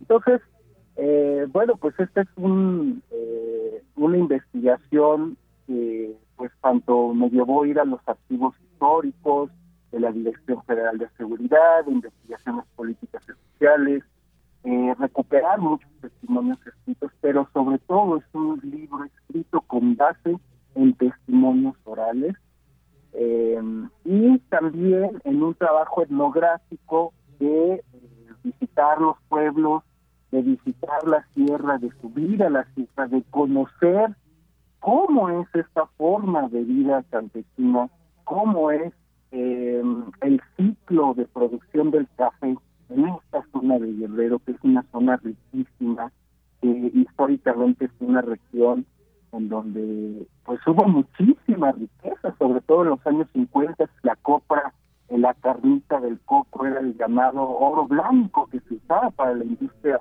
farmacéutica, para este, cosméticos. Y, y fíjense cómo es esta situación, que justamente este era uno de los lugares donde más dinero se producía, es decir, donde más valor había, los campesinos realmente producían millones de pesos en productos agrarios, eran campesinos que pudiera, pudieran haber sido muy prósperos, pero comparable con este auge y esta riqueza de lo que es Atoyac, de lo que es México en general, curiosamente, en esa misma proporción era despojada la riqueza de los campesinos por los usureros y por los caciques. Entonces, este, bueno, pues yo creo que esto viene muy a bien porque justamente todo lo que fue la represión del Estado, todo lo que fue el sitio en esta, eh, el sitio que hizo el ejército, ¿no? Eh, eran aproximadamente eh, el Partido de los Pobres estaba compuesto, digamos, por una base social, era el Partido de los Pobres, pero tenía, digamos, un brazo armado que era la Brigada Campesina de Ajusticiamiento. Esta, esta brigada estaba compuesta de manera variable, tenía guerrilleros temporales y, guerrilleros fijos, pero por, digamos, entre 1971 y 1974, lo más que llegó a tener 100 guerrilleros. Fíjense, fíjense la magnitud de lo que es un grupo de 100 guerrilleros. Uno pudiera pensar, bueno, a lo mejor son muchos, pero la cantidad de soldados que mató, que, que, mató a mucha gente, ¿no? Que torturó a mucha gente, que sitió al Estado, este, pues fueron miles, miles y miles de soldados que llegaron a esta zona a ocupar esta zona, a cordonar la zona, a eh, estratégicamente todo el estado de Guerrero, toda la zona de la costa grande, de la costa chica, las principales ciudades del estado eh, fueron sitiadas y hubo un estado de excepción en donde todos los derechos se cancelaron eh, con el pretexto de que había una guerrilla que amenazaba la estabilidad del Estado, 100 guerrillas. ¿eh? Entonces, esta desproporción habla precisamente de algo que es estructural en Guerrero y que tiene que ver con esa eh, impunidad con la que el ejército, con la que el Estado ha venido eh, operando, pero también habla de algo fundamental que tiene que ver con cómo hay grupos caciquiles, grupos de poder locales que el Estado nunca ha podido someter. Hay caciques como lo que fue la familia de Figueroa, ¿no? Desde la Revolución hay grupos de poder. Inclusive estos grupos de poder eh, participaron en la represión, ¿no? Y entonces encontramos incluso testimonios de tortura perpetradas por la policía política, pero en donde el cacique directamente estaba torturando a una mujer o un hombre, como una manera directa en que esos poderes locales incluso participaban ejercían y se coordinaban en todo el proceso de represión, ¿no? Entonces estamos hablando de un estado un tanto anómalo, ¿no? Estamos hablando de un estado que está acabando y, que está sitiando al estado, pero que al mismo tiempo está auspiciando y generando un poderío ilimitado a estos cacicazgos que finalmente se quedan en Guerrero y que finalmente hoy en día son toda una serie de estructuras de poder que están en muchos sentidos este, y bueno pues quizás esta esta este trabajo este libro ayuda a entender eh, algunas bases de la composición del Estado sobre este Estado represivo eh, y, creo que eso es muy importante no este, yo lo dejaría hasta pues muy interesante todo esto que nos dices, realmente creo que nos deja eh, de manera clara y completa, ¿no? Finalmente es un, una sinopsis, digamos, de todo que vamos a encontrar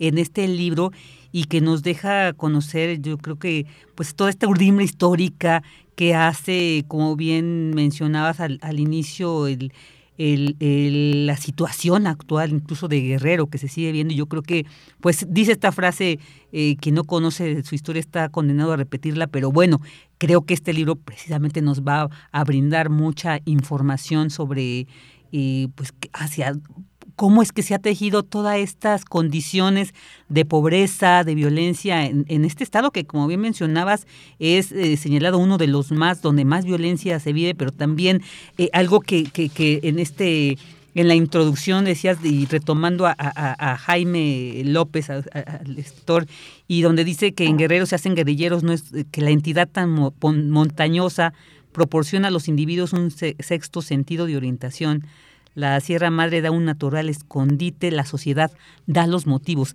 Qué importante esta frase, me, impactó porque decía, creo que con esto me deja claro qué voy a encontrar. Yo quisiera preguntarte ya para ir cerrando la entrevista, esto del primer acercamiento ¿no? Con, con, las personas que tú entrevistaste y que además creo que es muy valioso el, el no solamente esta investigación, eh, digamos, en cuanto a los archivos, documental, sino también con las personas que lo vivieron. Creo que esto es muy importante porque a veces son estas experiencias que se quedan ahí solamente como vivencia para ellos, solamente como parte de una historia personal y que eh, forma parte de una historia social, pero a veces no alcanzamos a conocerla, a comprenderla.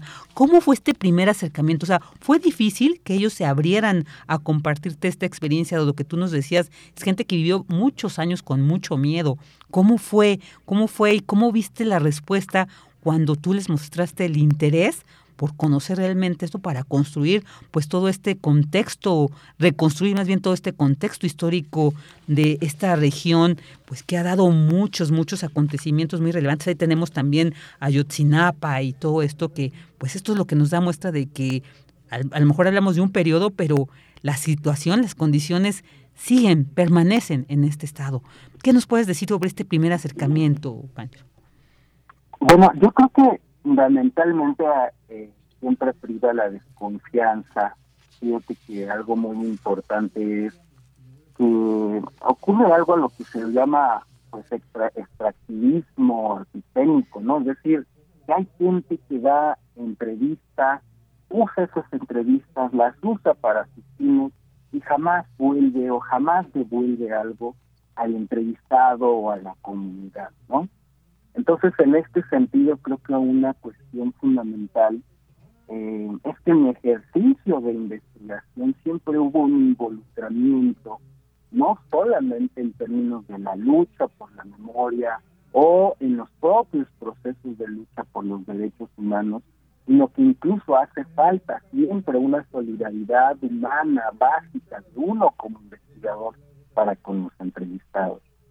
En este sentido, pues creo que eh, un elemento importante pues es que uno también sea parte de los procesos de lucha, ¿no? Eh, que eh, creo que una parte importante para tener esa confianza es que uno participe en estos procesos también, ¿no? Y este y creo que hay algo también muy importante que tiene que ver con cuál es, cómo ir construyendo mutuamente, ¿no? O colectivamente, cuál es el sentido del para qué recordar, el para qué la memoria. Creo que uno no simplemente debe tomar lo que la gente te dice y hacer con eso lo que uno quiere, sino siempre está en el elemento de qué es lo que ellos necesitan que se diga.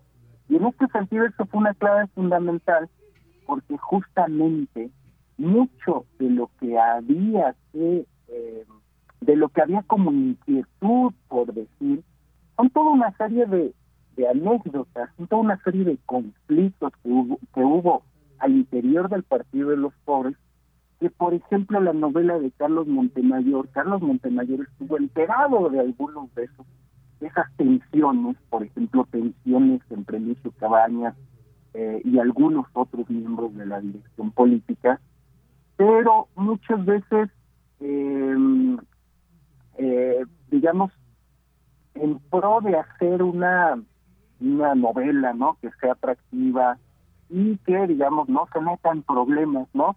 Sino que cuente una historia de la que yo le denomino, pues, una historia quizás de bronce, ¿no? Eh, se silencian muchas cosas, ¿no? Por ejemplo, Montemayor entrevistó a un eh, guerrillero de la dirección que se llama el DOC, eh, Ricardo Rodríguez. Y Ricardo Rodríguez me reclamaba y me decía, es que Carlos Montemayor me entrevistó, pero no dijo nada de lo que yo le dije. Y es que yo le decía mm. todo lo que yo le argumentaba a Lucio, de lo que estábamos haciendo mal, de lo que podríamos hacer mejor. Inclusive yo propuse una propuesta diferente del diario, ¿no? Esta es una historia bien rica de cómo confluye, de cómo hay diversidad, de cómo hay debate al interior de las organizaciones, debate en torno a cómo debían de participar las mujeres, de cuál es el papel de los hombres, de cómo deberían de ser la disciplina, las actividades, la convivencia. Inclusive hubo fricciones fuertes que llegaron incluso a enfrentamientos riesgosos, ¿no? Por ahí algún otro guerrillero se enojó con el otro y le apuntó con, con una M1, ¿no? Con un, eh, pasan cosas muy interesantes en, la guerrilla, cosas que son dignas de analizarse. Claro.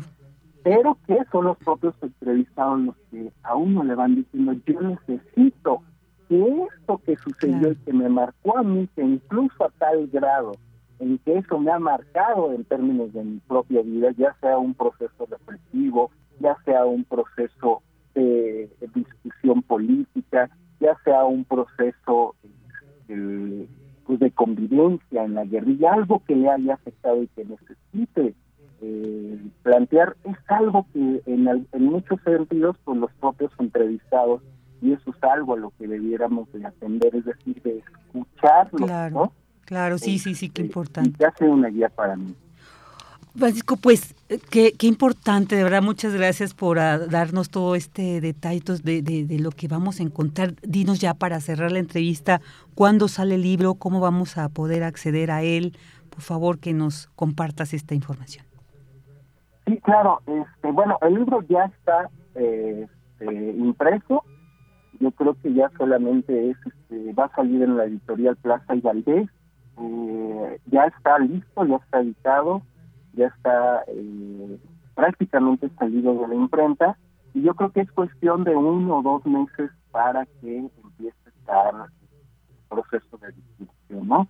Muy bien. Entonces, bueno, pues... ¿Tus eh, redes pues, o cómo pueden seguir para quienes se, interesen también, pues estén al pendiente de cuando salga tus redes nada más rápidamente, ya para despedirnos? Sí, claro. Eh, bueno, pueden incluso eh, seguirme en mi en mi página o en mi perfil de academia, academia.edu, Francisco Ávila Coronel en academia.edu. Ahí publico las principales novedades, los últimos trabajos que he estado eh, publicando, que he estado escribiendo. Y bueno, pues por, por ese medio este, inmediatamente se va a notificar, ¿no? Y de todos modos la página oficial de Plaza y eh, inmediatamente estén atentos ¿no? a la, editorial, inmediatamente cuando empiece a distribuirse ahí se va a notificar. Y bueno, nos notificas y nosotros también lo compartimos. Pues muchísimas gracias, te mando un fuerte abrazo, qué gusto saber todo este gran trabajo, toda esta gran labor que está impresa ya en este libro que está por salir y que por supuesto vamos a leerlo, tenemos que leerlo. Te mando un fuerte abrazo y pues hasta pronto. Muchas gracias, Vicky. Un abrazo y hasta, hasta luego. Sí, hasta luego. El doctor Francisco Ávila Coronel, él es doctor en Historia por la Facultad de Filosofía y actualmente es investigador del Instituto Nacional de Estudios Históricos de las Revoluciones de México. Dulce Conciencia. Dos de la tarde con 46 minutos y vamos a dar entrada ahora a la sección de Dulce Conciencia con nuestra compañera Dulce García. Hola Dulce, buenas tardes, bienvenida. Así es, Vicky, muy buenas tardes a ti al auditorio, muchas gracias. Mm, fíjate, Vicky, que el próximo 4 de julio el Colegio Nacional tiene programada una conferencia bastante interesante que se titula Arcos y Anillos, Rastros de la Muerte de una Estrella. Y bueno, pues de esta conferencia vamos a platicar un poquito y a invitar al público a que no se la pierda. ¿Cómo ves el tema, Vicky? Muy interesante. Queremos ya escucharlo para conocer más. Así es, Vicky. Para eso les preparamos un poquito de información introductoria antes de esta charla.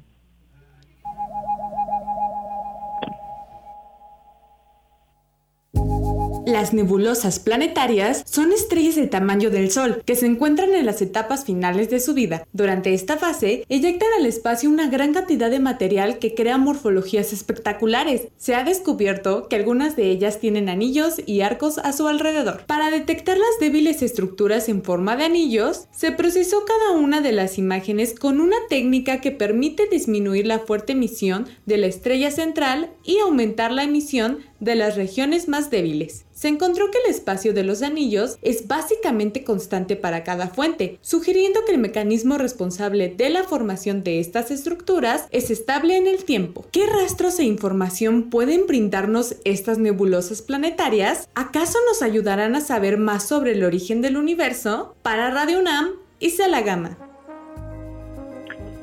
Y bueno, pues para platicar sobre este tema ya se encuentra en la línea el doctor Gerardo Ramos, él es académico del Instituto de Astronomía y Meteorología de la Universidad de Guadalajara. Doctor, muy buenas tardes, ¿cómo se encuentra? Buenas tardes, muy bien, muchas gracias. Gracias a usted, doctor, por tomarnos la llamada y bueno, preguntarle un poco de entrada qué es lo que podría adelantarnos sobre esta conferencia, qué es, por ejemplo, quizá la muerte de una estrella, ¿cómo podemos entenderla? Sí, bueno, le llamamos muerte de una estrella básicamente a, a la evolución que tendrían estos cuerpos estelares, ¿no? Eh, no es necesariamente como un fenómeno de que se están muriendo las estrellas, sino que evolucionan y esa evolución temporal este, en escalas humanas es un poco diferente. Estas tardan de miles a millones de años en evolucionar.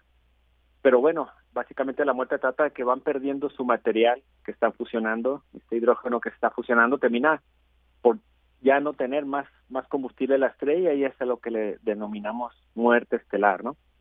En este proceso de que están muriendo las estrellas, pues todo este gas que está siendo expulsado de forma constante por la estrella empieza a estar un poco ahí alrededor de la estrella y posteriormente en esta estrella va a haber unos procesos internos a nivel nuclear en el cual digamos que revive la estrella, el núcleo de la estrella se hace muy caliente y logra entonces ionizar o iluminar estos materiales o gases que había ido desprendiendo en las etapas finales de su vida. Este fenómeno es entonces el que conocemos como nebulosa planetaria, ¿no? O los restos de la estrella. Claro, doctor. Eh, preguntarle, eh, ¿qué tanto se ha avanzado en el análisis de las etapas de las estrellas? De hecho, bastante. con, ajá, con, con qué, este, justo, perdón que lo interrumpa, ¿Con qué herramientas, herramientas cuentan ahora para poder hacer este análisis? Sí, eh, lo que le quería contar es que en los últimos 20, 30 años el despunte de la tecnología en base a detectores, en base a telescopios y antenas ha sido un incremento, digamos, casi exponencial, ¿no? Ha habido muy buenos proyectos, incluso hace este mismo año se lanzó el nuevo telescopio espacial, ¿no? Pero en base a lo que me preguntaba, este, los grandes descubrimientos han sido hechos principalmente por los telescopios como el telescopio espacial Hubble. Este, estas estructuras de las que vamos a hablar en la charla realmente han sido eh, confirmadas su, su existencia en otros objetos menos evolucionados que los que se podían observar desde antes. Y entre otros instrumentos están los arreglos de antenas para observar en la onda de milimétrico, también los arreglos para observar en ondas centimétricas, los telescopios incluso, ahorita los telescopios más grandes son de 10 metros, ya se está construyendo uno de 30 metros y el como le decía el último más reciente, el telescopio espacial James Webb ya está en órbita, ¿no? Entonces se espera que no obstante los descubrimientos que han sido hasta ahorita pues se puedan mejorar, ¿no? Con toda esta parafernalia de nuevos instrumentos que han venido surgiendo, ¿no? ¿Qué, ¿Qué, tanto se podrían mejorar, doctor? Es decir, por ejemplo, ahora eh, estos rastros de la muerte de la estrella también que nos dejan saber acerca del universo. De acuerdo. Pues básicamente lo que se ha venido investigando es cómo son estos procesos en la vida de una estrella, ¿no? Estas estructuras son muy elusivas, es decir, son muy débiles, es difícil observarlas hay que hacer algunas técnicas ahí observacionales como para ver en dónde se encuentran estas estructuras. Lo que nos dice o lo que nos ha arrojado al estarlas investigando es cómo esta evolución, al parecer, es muy probable que sea ocasionada por una compañera, es decir, que sean estrellas binarias las que producen, debido a que están orbitando una entre la otra, producen estas estructuras caprichosas, ¿no? No todas las nebulosas planetarias lo tienen, estamos investigando si en realidad es algo afín a todos estos objetos y que por diferentes etapas evolutivas no sea observable en todos ellos, o sea más bien un efecto, como te decía, de estrellas binarias en estos sistemas que producen al estar girando una frente a la otra estas estructuras circulares como de arcos o espirales, ¿no? Claro, doctor, ¿y por qué eh, preguntarle quizás es, por qué es importante estar enterados de estos temas nosotros como público en general? Además de, digamos, pues lo bonito que podemos encontrar dentro de todo esto, también qué información nos daría sobre nosotros, quizá. Sí. Mira, estas, eh, con respecto a esto que estamos haciendo de estas estructuras de arcos o anillos en nebulosas planetarias, llega la pregunta de por qué están surgiendo estas figuras geométricas alrededor de estos objetos, ¿no? Entonces, no sé, incluso siendo científico o no, ves unas cosas raras y te preguntas qué está pasando ahí, ¿no? Quieres saber qué proceso llevó a lo que estás viendo, es natural o es artificial, ¿no? Son las preguntas inmediatas, ¿no? Este, y eso da raíz pues a hacer investigaciones, necesitas nuevos instrumentos, nuevas tecnologías como para poder acceder a cosas que son de difícil acceso de manera óptica o directa, ¿no? Por eso las nuevas cámaras, detectores han evolucionado y cada vez vemos cosas más débiles y más lejanas en el universo, ¿no? En el caso este de estos anillos que son muy débiles, pues vemos las estructuras y tienes que tener o proponer un modelo que describa cómo llegaste a esa, a esa forma que estás observando ahora, ¿no? cómo fue la evolución para producir estas figuras como geométricas, circulares, redondas o arcos, o incluso espirales, ¿no? Y es lo que nos lleva entonces al proceso de investigación, ¿no? Juntar datos, hacer teorías y proponer modelos, ¿no? Pues, pues interesante esta parte que nos comenta sobre estas figuras geométricas.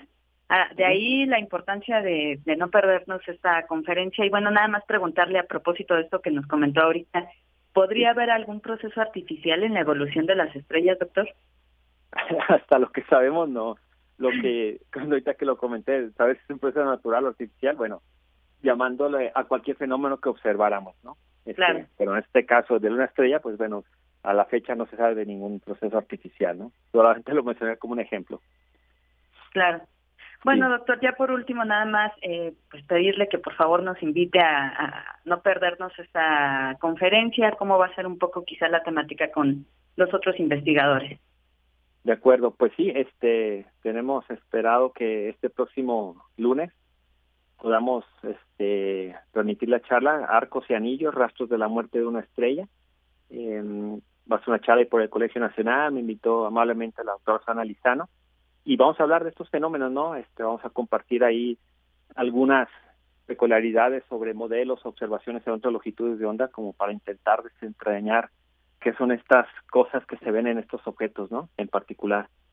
Hasta el próximo lunes, este, a las seis de la tarde. Claro, doctor, vamos a estar pendientes de esta conferencia. Por lo pronto, le agradecemos mucho este adelanto que nos dio. Qué bueno, gracias. Al contrario, un placer. A usted.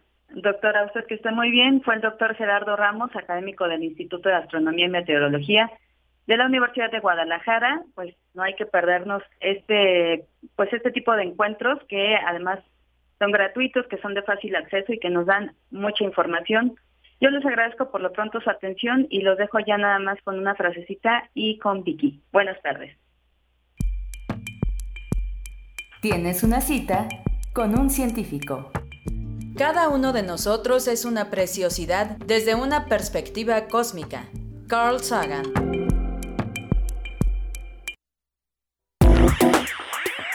Queremos escuchar tu voz. Síguenos en nuestras redes sociales. En Facebook como Prisma RU y en Twitter como arroba PrismaRU. Dos de la tarde con 57 minutos y fíjense que vamos a recordar que hace 36 años Argentina se consagró campeón del Mundial de México en 1986. Así es cuando Diego Armando Maradona se consagró como el mejor futbolista del mundo.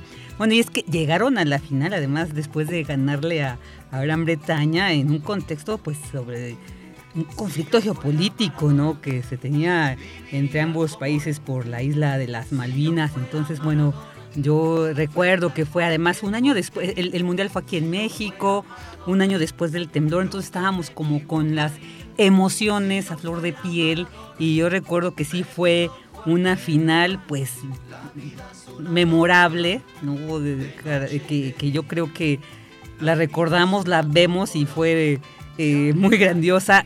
Además fue en el, en el este juego previo fue cuando la famosa mano de Dios, ¿no? Que, decían, de, fue Inglaterra, ¿verdad? Fue con Inglaterra que, les ganó. Entonces, por eso decía que en este, en este contexto de, conflicto, ¿no? Le gana Inglaterra. Decía, no es que el gol lo metió con la mano y de ahí la mano de Dios. Bueno, pues ya sabemos lo que representa eh, Maradona. A mí el fútbol no me gusta, pero reconozco, realmente admiro mucho la figura como futbolista de, Diego Armando Maradona, creo que sí fue un futbolista sui generis.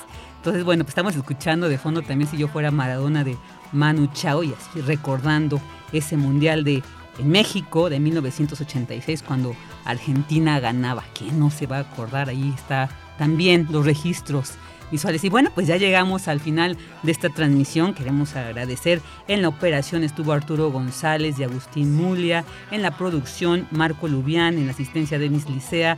En redes, Michelle González.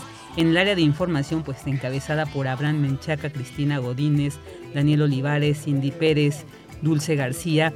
Y yo soy Virginia Sánchez, le agradezco que nos haya acompañado.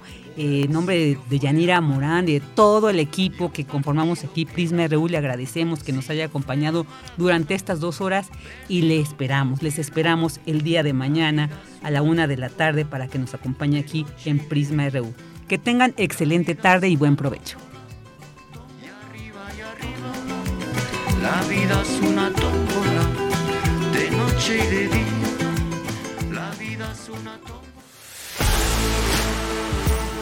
Radio UNAM presentó Prisma RU. Una mirada universitaria sobre los acontecimientos actuales. Prisma RU. Relatamos al mundo.